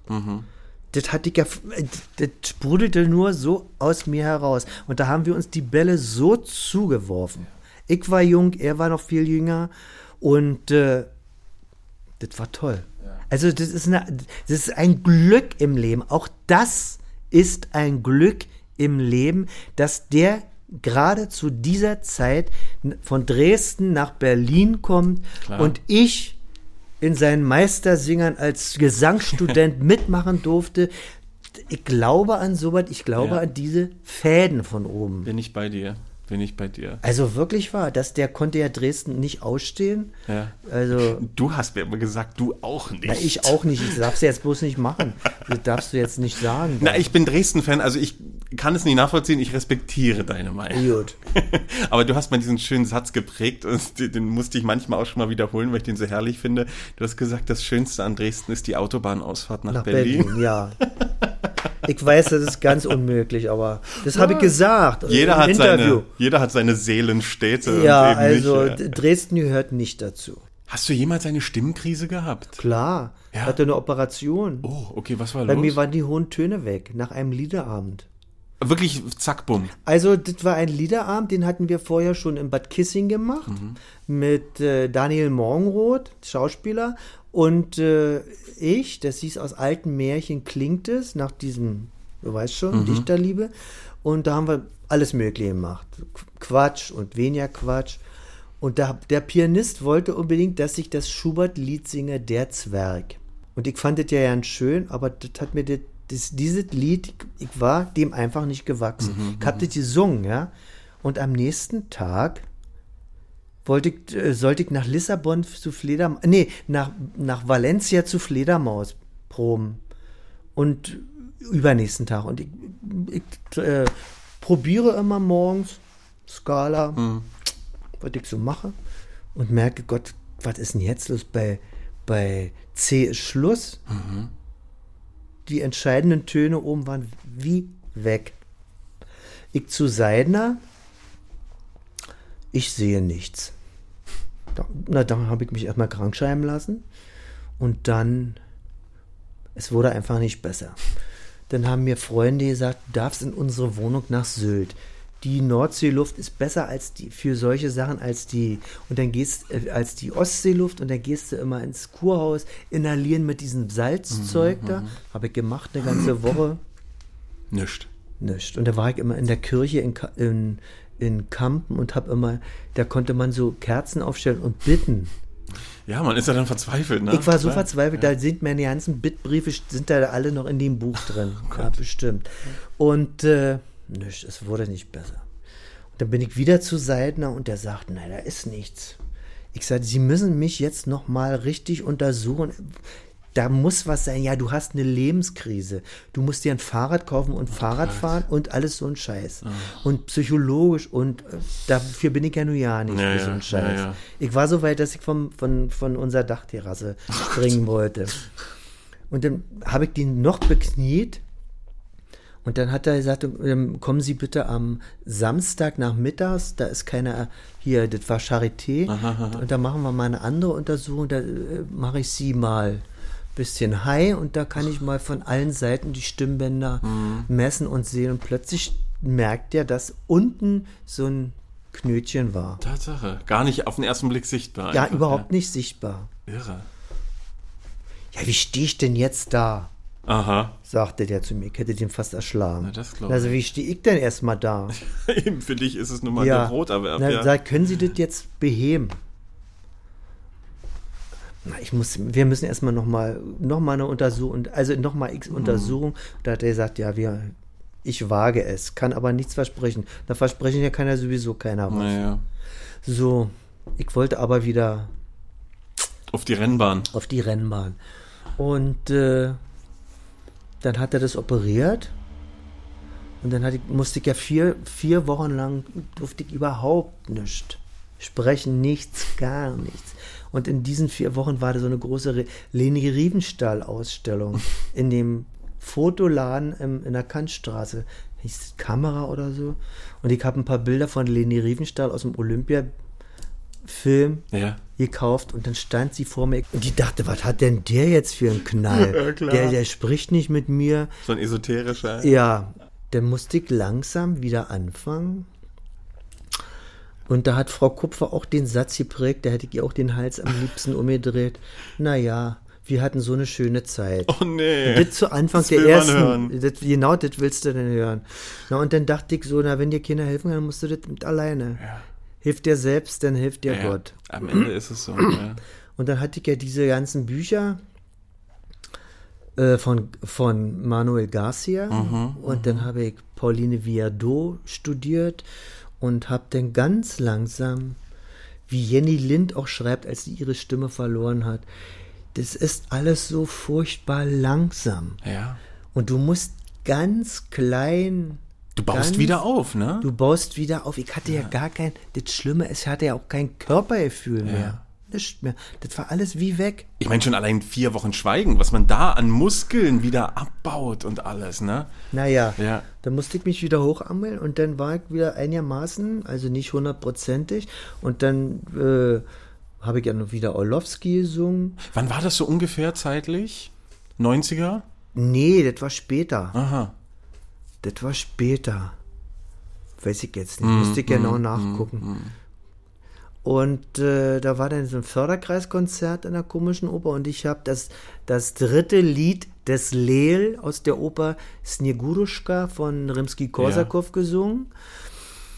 Und unten saß Jutta Vulpius, die gehört auch zum Freundeskreis Komische Oper und und dann war anschließend oben im Foyer ein Empfang und alle kamen sie wieder, ach, und wie toll. Und ich wusste genau, es war ja überhaupt gar nicht toll. Ich höre mich doch selbst. Du warst noch nie auf der Höhe. Nee. Und da sagt sie, Jochen, mit Ihnen stimmt was nicht. Die kam gleich auf mich zu, die kannte mich ja nur von der Staatsoper oder wir kannten uns. Ich sage, ja, ich weiß nicht, was das ist. Und äh, ich sage, können Sie mir helfen? Und guckt sie so. Na, kommen Sie doch mal, das war sonntags, ko- kommen Sie doch mal dienstags zu mir. Hat mir ihre Karte gegeben und seitdem haben wir dann von null angefangen. Ja. Das wurde deine zweite Das Lehrerin. durfte die Kupfer natürlich nicht wissen. Die war Klar. so eifersüchtig, wie die Weiber dann eben so sind. Ja, ja, klar. Und die konnte denn die Kupfer auch seitdem nicht mehr sehen. Wenn die schon im Flur lang kam, war ich schon heiser. Und die hatte doch die schreckliche Angewohnheit, vor jeder Vorstellung musste man denn zu ihr zum Einsingen. Wirklich? Zum Versingern habe ich das immer genannt. Im Ensemble auch noch. ja, Wahnsinn, das ist ja die schon hat mich immer hochzitiert. Und keiner hatte den Mut zu sagen, nein, außer Dagmar Schellenberger, die hätte damals schon Charakter. Und hat Ja. gesagt, nee. Wahnsinn. Ja, die ist da nicht zum Einsingen gegangen. Aber äh, Männer sind ja immer feige. Ich, ich schließe mich da nicht aus. Und äh, ich bin da immer brav hochgegangen, diszipliniert. Bist ja auch irgendwie das Kind, ne? Bleibst ja auch. Man denkt ja, man ist jemandem was und da musste ich, schuldig. dachte, ja, das ne? muss jetzt Schluss sein hier. Und fortan warst du dann bei Kammersängerin Jutta Vulpius. Da war ich bei meiner geliebten Kammersängerin Jutta. Und da hat sich nochmal wirklich was aufgetan Ja, bei hat dir? sich ja alles neu. Ich habe ja vorher nicht gewusst, was ich mache. Es war alles, das kam alles. Mhm, Und da habe ich erstmal singen gelernt. Das ist ja auch so ein, ich meine, wir haben von Lemnitz und Klose gesprochen. Die Vulpius ist da sehr nah dran, ne? Vom Stimmideal. Ja. Dieses, was man heute vielleicht sagen würde, bisschen altmodisch, Bisschen manieriert. manieriert, ja. Also ich habe neulich wieder die Konstanze gehört und dachte, ja, würde man heute definitiv so nicht immer. Mit Schnütchen. Ja. Ne? Aber toll, also es ist einfach gesungen und vor allem man weiß bei ihr gewusst wie. Na und vor allen Dingen, ich verstehe den Text. Man versteht den Text. Diese ja? Weiber, ich verstehe heute keinen Text Ja. mehr. Nee, also das ist schon, also ich kann mir vorstellen, dass sie eine tolle Lehrerin war, weil man hört bei ihr einfach, das ist so bewusst gesungen, da ist so bewusst geatmet, Alles. eingestellt, alles. Alles, ja. alles. Übrigens, ich habe nachgeguckt, ich hatte einen Mitschnitt von diesem äh, Villa Verdi, den habe ich aber jemand gegeben Mhm. Ah, und der hat schade. mit mir seit zweieinhalb Jahren, aber ich weiß, wer das ist Ah, das ist doch schon mal gut. und ich werde jetzt einfach mal eine WhatsApp schicken. Hast Ja. du das noch? Ne, das war irre. Da standet ihr zusammen, also du und äh, Kannst dir sowas vorstellen? Kammersängerin Vulpius auf der Bühne der Schau, nee, Volksbühne. Volksbühne, Volksbühne. Mit, mit dem verrückten äh, Johann Kresnik. Mhm. Also das war Gudrun Ritter. Oh, toll, ich liebe Dann sie. war Anne-Kathrin Bürger, Harald Warmbrunn. Ja. Also da waren Leute dabei, ganz toll. Und äh, also die Basis des Ganzen war dieser berühmte Dokumentarfilm Il. Bacio di Tosca. Ja. Da geht's um das berühmte Sängeraltersheim. Ja, oder, oder Quartett, dann ja, später. Oder Quartett, genau, auch noch so eine Sache. Und das habt ihr quasi dort auf die Bühne gebracht. das haben wir, ne? ja, in der Kresnik-Manier natürlich. ja. Ne? Ja. Aber wie kam das an? Na, die Leute haben getobt, die da drin waren. Und wenn sie die, die hat die Figaro-Arie gesungen, also da war ich platt. Mhm. Hat sie. Gräfin gemacht, Ja. ja. ja. Dann haben wir noch, äh, äh, dann haben wir noch gemacht, äh, Schöne Nacht, du Liebesnacht. Ja, ja. Aha. Aber auch zu Pischners 100. Geburtstag gesungen. Süß. Naja, also Sachen haben wir gemacht, das gibt's gar nicht. Nee, das war, hat mir großen Spaß gemacht. Also seitdem ist meine lieb, große Liebe zum Schauspiel hatte ich ja immer. Mhm, Da war mir immer bloß zu wenig Musik. Ich, also äh, ich denke mal, wenn ich sprechen musste, jetzt fehlt was. Ja, ja, verstehe. die Sprache war mir zu wenig. Und da bin ich dann auch aufs Melodram gekommen. So Hexenlied und jetzt mache ich ja mit Günther am Sonntag machen wir zum ersten Mal die Nachtigall von Hans Christian Andersen und Winternitz Musik. Toll. Ja, na mal sehen. Also du bastelst dir immer noch deine Projekte so, Ich dass es für dich stimmig meine ist. Projekte, und ja. Dass du dir alle Träume auch irgendwie erfüllen kannst, ja, ne? und die ist ja Textenlied habe ich mit 14 zum ersten Mal im, im Rias gehört. Für, da war 14 war ich da. Da war irgendwie Max von Schillings, ist ja auch äh, gefährlich, den heute so aufzuführen. Max von Schillings Jahr, wann war denn das? 68, äh, da wo, war der vielleicht 100 oder so. Der war hier Intendant. Aha, aha. Bis, 26, bis 26, 25, 26 und hat der SPD-Senat oder der SPD-Kulturminister den rausgekantet, der war zu rechts für die Herrschaft. Oh je. Großer Freund von, musste den Briefwechsel Richard Strauss, Max von Schillings. Ja, okay. Einer meiner persönlichen äh, Lieblingskomponisten. Mona Lisa. Fang mit Mona Lisa an. Und dann gib ein das Hexenlied. Das gibt's eine Aufnahme, die dirigiert er selbst noch mit den Philharmonikern und Ludwig Wöllner. Das ist nur ganz ge- gewöhnungsbedürftig, aber das mache ich auch. Ja, ja. Äh, anders natürlich wie heute. Und seitdem ich dieses als 14-Jähriger, es gibt's manchmal so, was gehört habe im Radio, verfolgt mich dieses Stück und alle meine Korrepetitoren haben immer gesagt, Mensch Jochen, du bist da noch viel zu jung dafür. dann habe ich es Günther gezeigt Ja. und dann sagt er, Mensch, das machen wir. Ja. Und das kommt jedes Mal so, so toll an. Ja. Ist natürlich altdeutsch, ja. Oh, spannend. Ich meine, man hat ja auch als, ich finde, als Musiker, als Bühnenkünstler auch so ein bisschen Verantwortung. Man muss ja die Leute auch erziehen, auch mal was Neues bringen oder mal Was gucken, Neues, Altes. was Neues, Altes, eben Ja. was Vergessenes mal wieder. Also ich, ich finde das auch immer toll, dass man nicht irgendwie die hundertste Winterreise macht, sondern guckt, was habe ich noch? Was kann ich den Leuten schmackhaft machen, was die gar nicht kennen und was wert ist, geschätzt zu werden? Ja, und jedes Mal, das ist für, für, für das heutige Publikum ist es natürlich total unbekannt, wenn ich, wenn da steht das Sexenlied. Mhm. Was kann denn, was kann denn das sein? Und dann hören die das und dann fließen Tränen zum toll. Schluss. Was Toll. willst du noch Da hast mehr? und ich singe gemacht. ja da nicht. Ich spreche ja da nur. Und da sagt Gregor Gysi, na vielleicht deswegen. Weil du nicht singst. Und das fand ich schon auch wieder gut, ja. Die hatten im Deutschen Theater so ein, so ein Abend, da macht der Gregor Gysi, lädt ein. Mhm, genau. Und da war ich, hat er mich eingeladen und da sagt es beim Schlussapplaus, Mensch, die machen hier Standing Ovation und ich habe überhaupt nicht gesungen. Sagt, und da hat er wirklich gesagt, na gerade deswegen. das, fand ich, das fand ich toll. Also da musste ich direkt lachen. Man muss ja auch über sich selbst Ja. lachen, sein ganzes Leben lang. Eigentlich ja, oder? Sich selbst auch nicht zu ernst nehmen, ja. Du musst das, was du machst, ernst Ja, nehmen. ja. Aber wir sind ja bloß der Übermittler. Dankeschön. Das sind ja, wir sind die richtig. Stellvertreter und die Vertreter, Ja. die, die Anwälte der Komponisten, Ja. mein Gott, und der Ja, Textdichter. mit dieser Genialität haben wir nichts zu tun. Gar ne? nichts. Wir können versuchen, der Weg ist das Ziel, Ja. den Weg richtig einzuhalten, aber Richtig. es wird ja immer schwieriger. Richtig, Und richtig. dieser ganze Kommerz hier ringsrum, also nee, ich habe mich immer ferngehalten. Ist schon ermüdend, oder? Also ich furchtbar. an der Sache vorbei auch so ein an bisschen. der Sache ne? vorbei. Ja. Es geht ja nur noch fürs Feuilleton, dass da ganz, dass da ganz scharfe Rezensionen sind und ähm, noch ein Arsch raus und noch, noch. Mm, Ja, ja. äh, Das ist eine gute Überleitung. Ich meine, du hast vorgelegt aus dem Nichts damals. Du warst der Countertenor. Heute ist das nichts Außergewöhnliches mehr. Nee, also jedes Jahr schießen Dank. neuere Namen äh, hervor und, und noch höher, noch schriller, noch furioser. und noch bunter und, noch queerer bunter. und diverser und was die alle sind. Beobachtest du das? Wie nimmst du das wahr? Deine Nachfolger quasi? Hörst du das mit Interesse an? Ich höre mit Interesse, wenn, wenn wir äh, manchmal kam es ja vor, dass ich mit der anderen neuen Generation zusammen auf der Bühne stand. Salzburg, Salzburg 2012. zum Beispiel, da höre ich dann mit Interesse, wenn Philipp Jaruski zum Beispiel sagt oder äh, der Christoph Dimot, Jochen, wir haben von dir gelernt, es ist für uns so eine große Ehre mit dir zusammen. Ist das nicht toll? Also da, da hatte ich schon ein bisschen die Tränen in die Das Augen. ich. Und Andreas, mit dem habe ich ein freundschaftliches Ja, Verhältnis. Der ist wirklich ganz toll. Der ist, der tickt so wie ich, weißt du. Der ist ja auch generationsmäßig noch näher an dir näher, dran als näher äh, ran. Der ist ja nur ne? total alte Musik. Ja, ja. Ist ja auch vollkommen okay. Der hat sein Feld. Ja. Jeder hat sein Feld. Absolut. Philipp äh, dirigiert ja jetzt Ja, neuerdings. ja, sehr erfolgreich. Vor kurzem Julius Caesar gemacht auch. Na, ist doch wunderbar. Paris, ja, ja.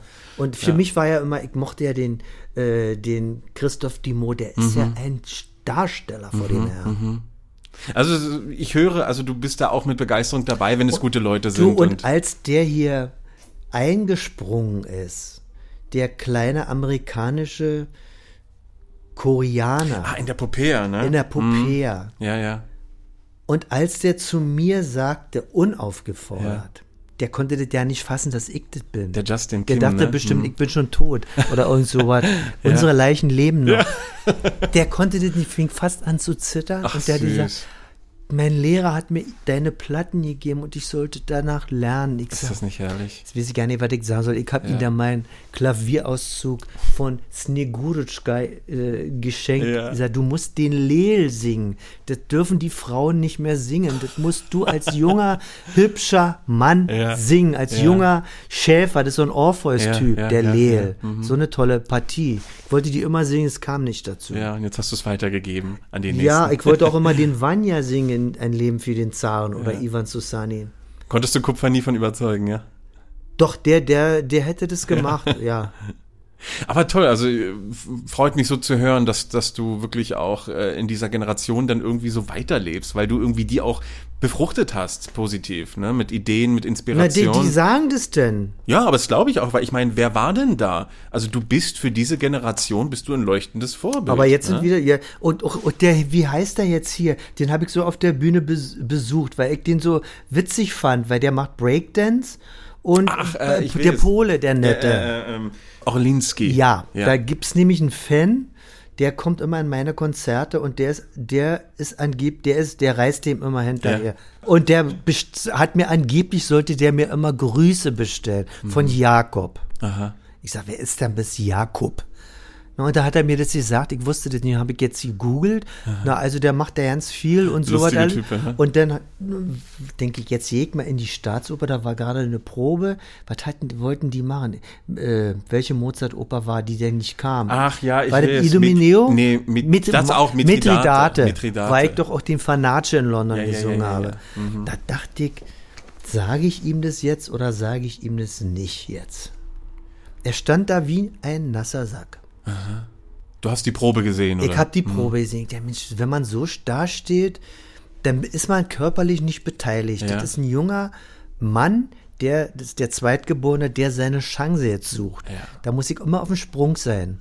Und das hat der Regisseur ihm aber nie. Ich hatte gro Mhm. großes Glück, dass ich Harry Kupfer hatte, der mir den Subtext auch Mhm, immer, und ich habe mich auch mit befasst, ich habe ihm auch gesagt, Jakob, du st- musst dastehen wie ein polnischer Adliger, wie ein Wojewode. Und dann so musst du die Rolle machen. Ja.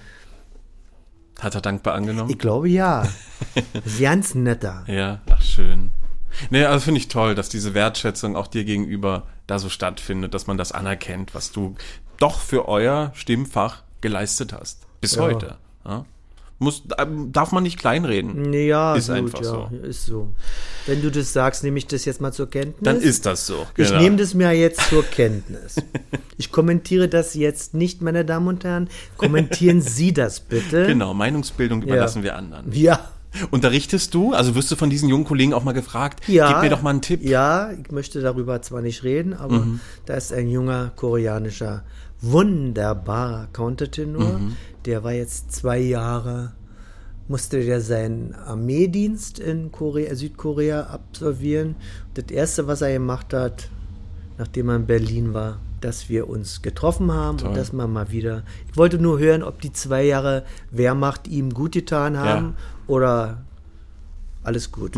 Stimme ist besser als vorher. Schön. Ja. Also da Ein gibt's, toller junger Mann und ähm, also da kannst könnte du auch was werden. vermitteln. Hm. Mhm. Macht Also- mir auch Spaß, der will. Klasse. Ja, Naja. Aber viel mehr würdest du das nicht machen, dass jetzt Also ich sollte ja an die, der, der wollte mich immer für die Hochschule haben, Ja. für Hans Eisler. Ich will in keine Hochschule gehen. Ja. Ich würde mich nur mit allen anlegen, mit Ja. diesen ganzen, die nie auf der Bühne gestanden haben und äh, das macht mich sowas von krank. Ja, ich verstehe Avanti Dilettanti, die verstehe. Anderes Thema, aber ich verstehe, es ist sehr speziell. Hochschulwelt und Sängerwelt, es sind leider wirklich zwei Paar Schuhe. Sind Sollte nicht so Paar sein, ja, aber, aber ist, ist so, so. ne? Ist so, ja. Du hast für dieses Jahr deinen offiziellen Bühnenabschied angekündigt. Na, angekündigt habe ich das nicht, nur für mich. ja, also mir hast du es auch Die habe angekündigt. ich gesagt, ja.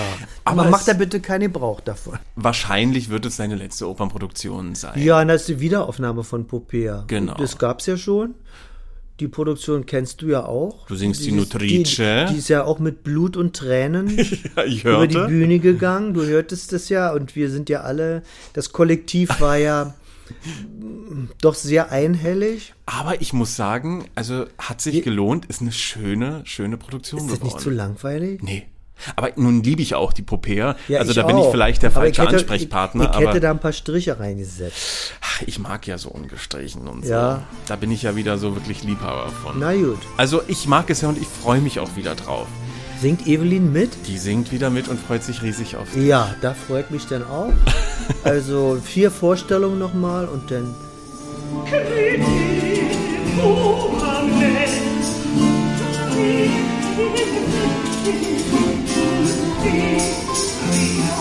一路平安把黎明点亮背后的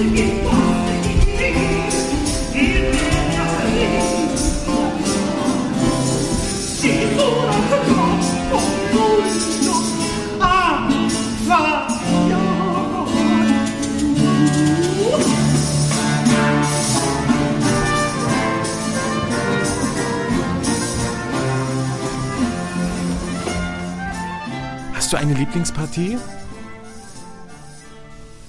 die meisten Sänger sagen immer, Die ich gerade singe. die, ne? die, die ich gerade singe.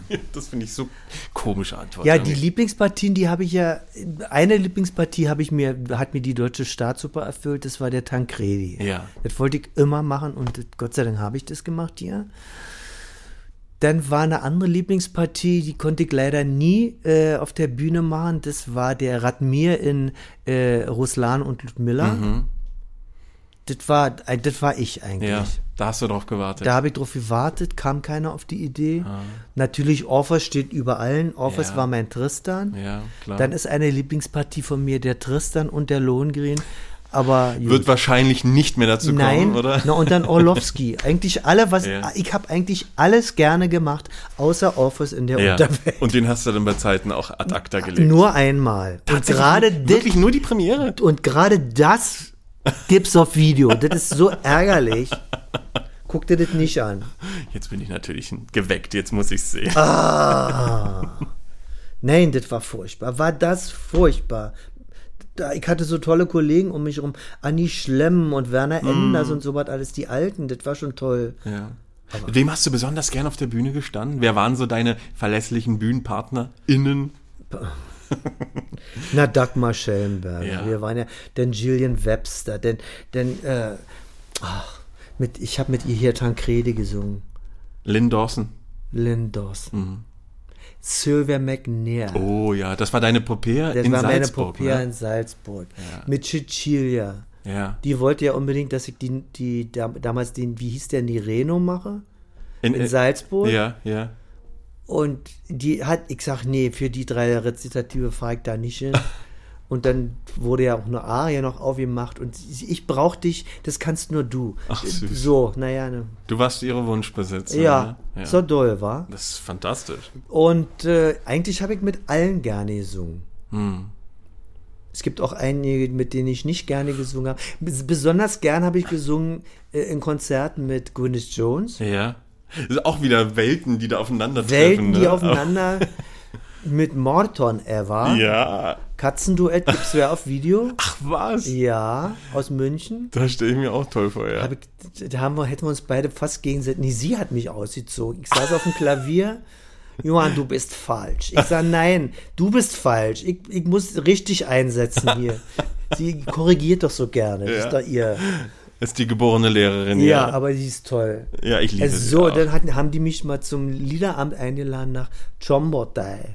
Haben die so ein Festival da, oder sie, so. war, sie war da Schirmherrin. Ja, ja, ja. Wir haben uns dann immer im Supermarkt das Bier geholt und alles mögliche. Dann haben wir entweder auf ihrem Zimmer oder auf unserem Zimmer.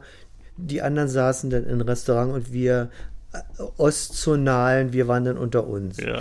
Besonders gerne habe ich auch gesungen mit Luba Organa. Oh. oh. Orgonasova. Ja. du Auch eine herrliche Stimme. Eine ne? ganz, eine der besten Stimmen, die ich kenne. Und wie hieß und, und ähm, Carol Venice, das ist auch so Oh. ein Tier gewesen. Tolle Stimme. Oh, na wie hieß sie Was hast du denn? mit der gemacht? Felicity Lott, Ach so. Cäsar. Aha. Ja, Ja. toll. Carol Venice haben wir Fledermaus, sie war die Rosalinde. Ja, ja. Liebe Da, war, die da gab es eine Vorstellung in der Meta, da gab, war jeden Akt eine neue Rosalinde. Echt, war alle Die krank. eine war immer heiser nach dem. Da musste eine andere kommen. Geil. Das war scharf. Aber sowas macht da auch Spaß. Das ist doch auch Na, Theater, das ist doch oder? toll. Ja, ich liebe das ja auch. Na, ich kam ja auch mal raus in, ja, in, in, in, in Kobe und äh, meine Dolmetscherin sagt, ach Jochen, nimm noch mal hier noch ein bisschen Mandarine. Ja. Macht schön feucht. Mhm. Ich esse die Mandarine. Ich hab schon gemerkt, Alles dicht. als ich beim Auftritt war, kam keine Stimme mehr raus. Und dann musste eine vom Chor hat das Couplet gesungen. Wirklich? Ich, na, und zum dritten Akt war wieder alles da. Oh Gott. Allergie. Seitdem esse ich keine Mandarinen mehr. Ja, das glaube Die, ich. hattet gut, die sind alle gestorben fast. Das glaube ich. Naja, Albtraum. so ist das Aber Leben. schlimmere Bühnenunfälle sind dir. Versagt. Ja, Gott sei es Dank. Möge, es möge so bleiben. Ja, stimmt. Du? Bühne ist ja noch ein bisschen. Also ich möchte auch nicht auf der Bühne sterben. Nee, also so schön ja. ist das nicht. Also, Das Blätter soll uns erspart also bleiben. Wirklich, also nein. Das ist gar nicht in meinem Plan. Aber der liebe Gott, der Mensch denkt und Gott lenkt. Also auch so ein altes Sprichwort, da ist was dran. Es kam immer anders, es kommt immer anders, als man denkt. Ja. Ein kleines Liedchen geht von Mund zu Mund. Es ist beliebt und das hat seinen Grund. Denn es besingt den Liebling vieler Damen, die ihm zu lieben fielen aus dem Namen. Gott Amor selber hat es komponiert, hat es den schönen Frauen dediziert. Und weil's bezaubernd klingt und süß, sie gewonnen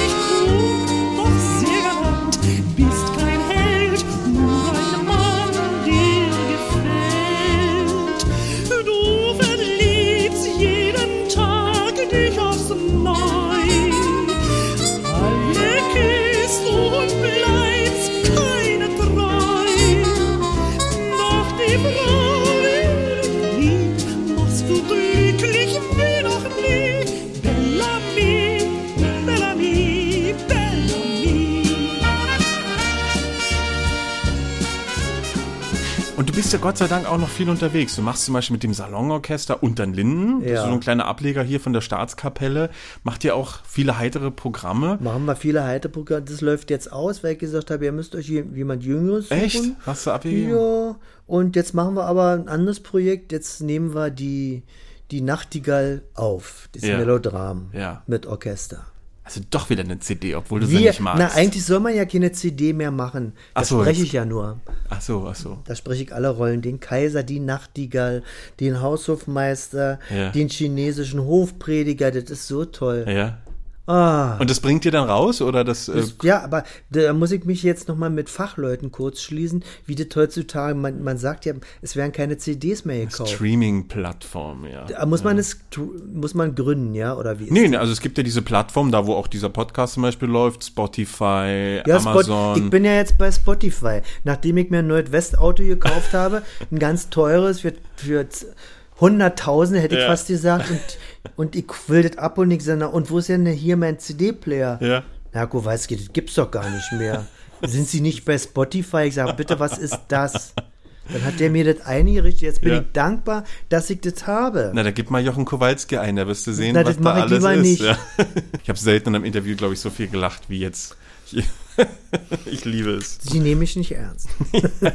Also, lieber Jochen, das Ende ist zum Glück noch nicht in Sicht. Oder wenn in Sicht, dann Ist noch ein bisschen Licht am Ende des Tunnels. Immer, es scheint immer mal noch es ab und scheint, es scheint. Es scheint, dass es scheint. zu. Genau.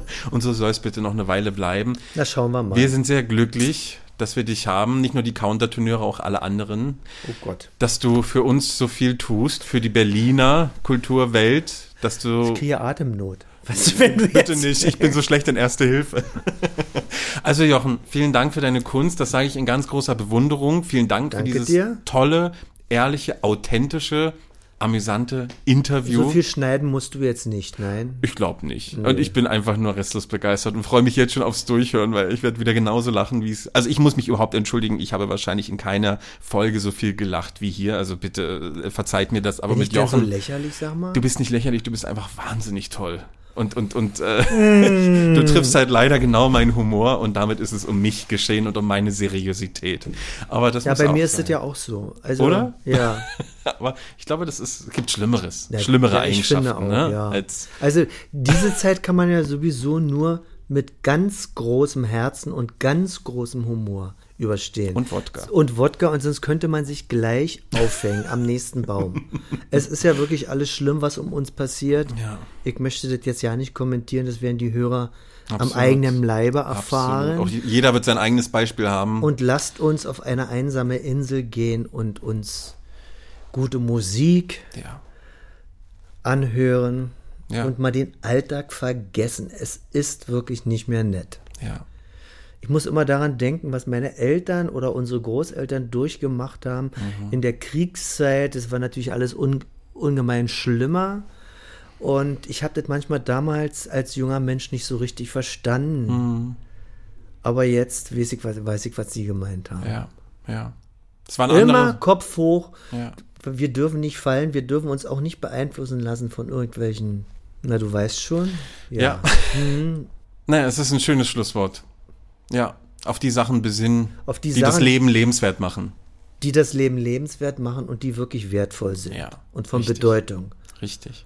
Und nicht irgendwelche welchen Tagesmoden Mhm. und äh, ja, hinterherrennen. Das Ja. konnte ich noch nie. Das habe ich auch zu DDR-Zeiten nicht gemacht. Das mache ich jetzt erst recht nicht. Es ist erschreckend, dass ich mir jetzt im Jahre 2022 auch genau überlegen muss, was ich sagen darf und was ich nicht sagen darf. Das hätte ich mir nie 1989 Mhm. träumen lassen. Aber es ist, wie es ist. Aber wir können ja immerhin noch ein äh, Interview machen. Das ist schon viel wert. Gott sei Dank. Ja. Und dafür bin ich sehr dankbar, auch dass du die Zeit gefunden Ja, hast. das hat mir Spaß gemacht. das freut mich. Jetzt gehen wir aber einen Kaffee trinken. Das machen wir. Mindestens. Lieber Jochen, vielen, vielen Dank für alles. Bleib gesund und Na, ihr auch. Du auch. Und mach weiter wir. so. Versuch viele meiner Kollegen noch vor die, wie, nicht vor die Kamera, vor das, vors Mikrofon vors zu kriegen. Mikrofon. Ich bin lästig und ich bin dran. Sei lästig. Du darfst es. Du hast die, die, du hast jetzt den Parteiauftrag, lästig Juhu. zu sein. Mach's gut.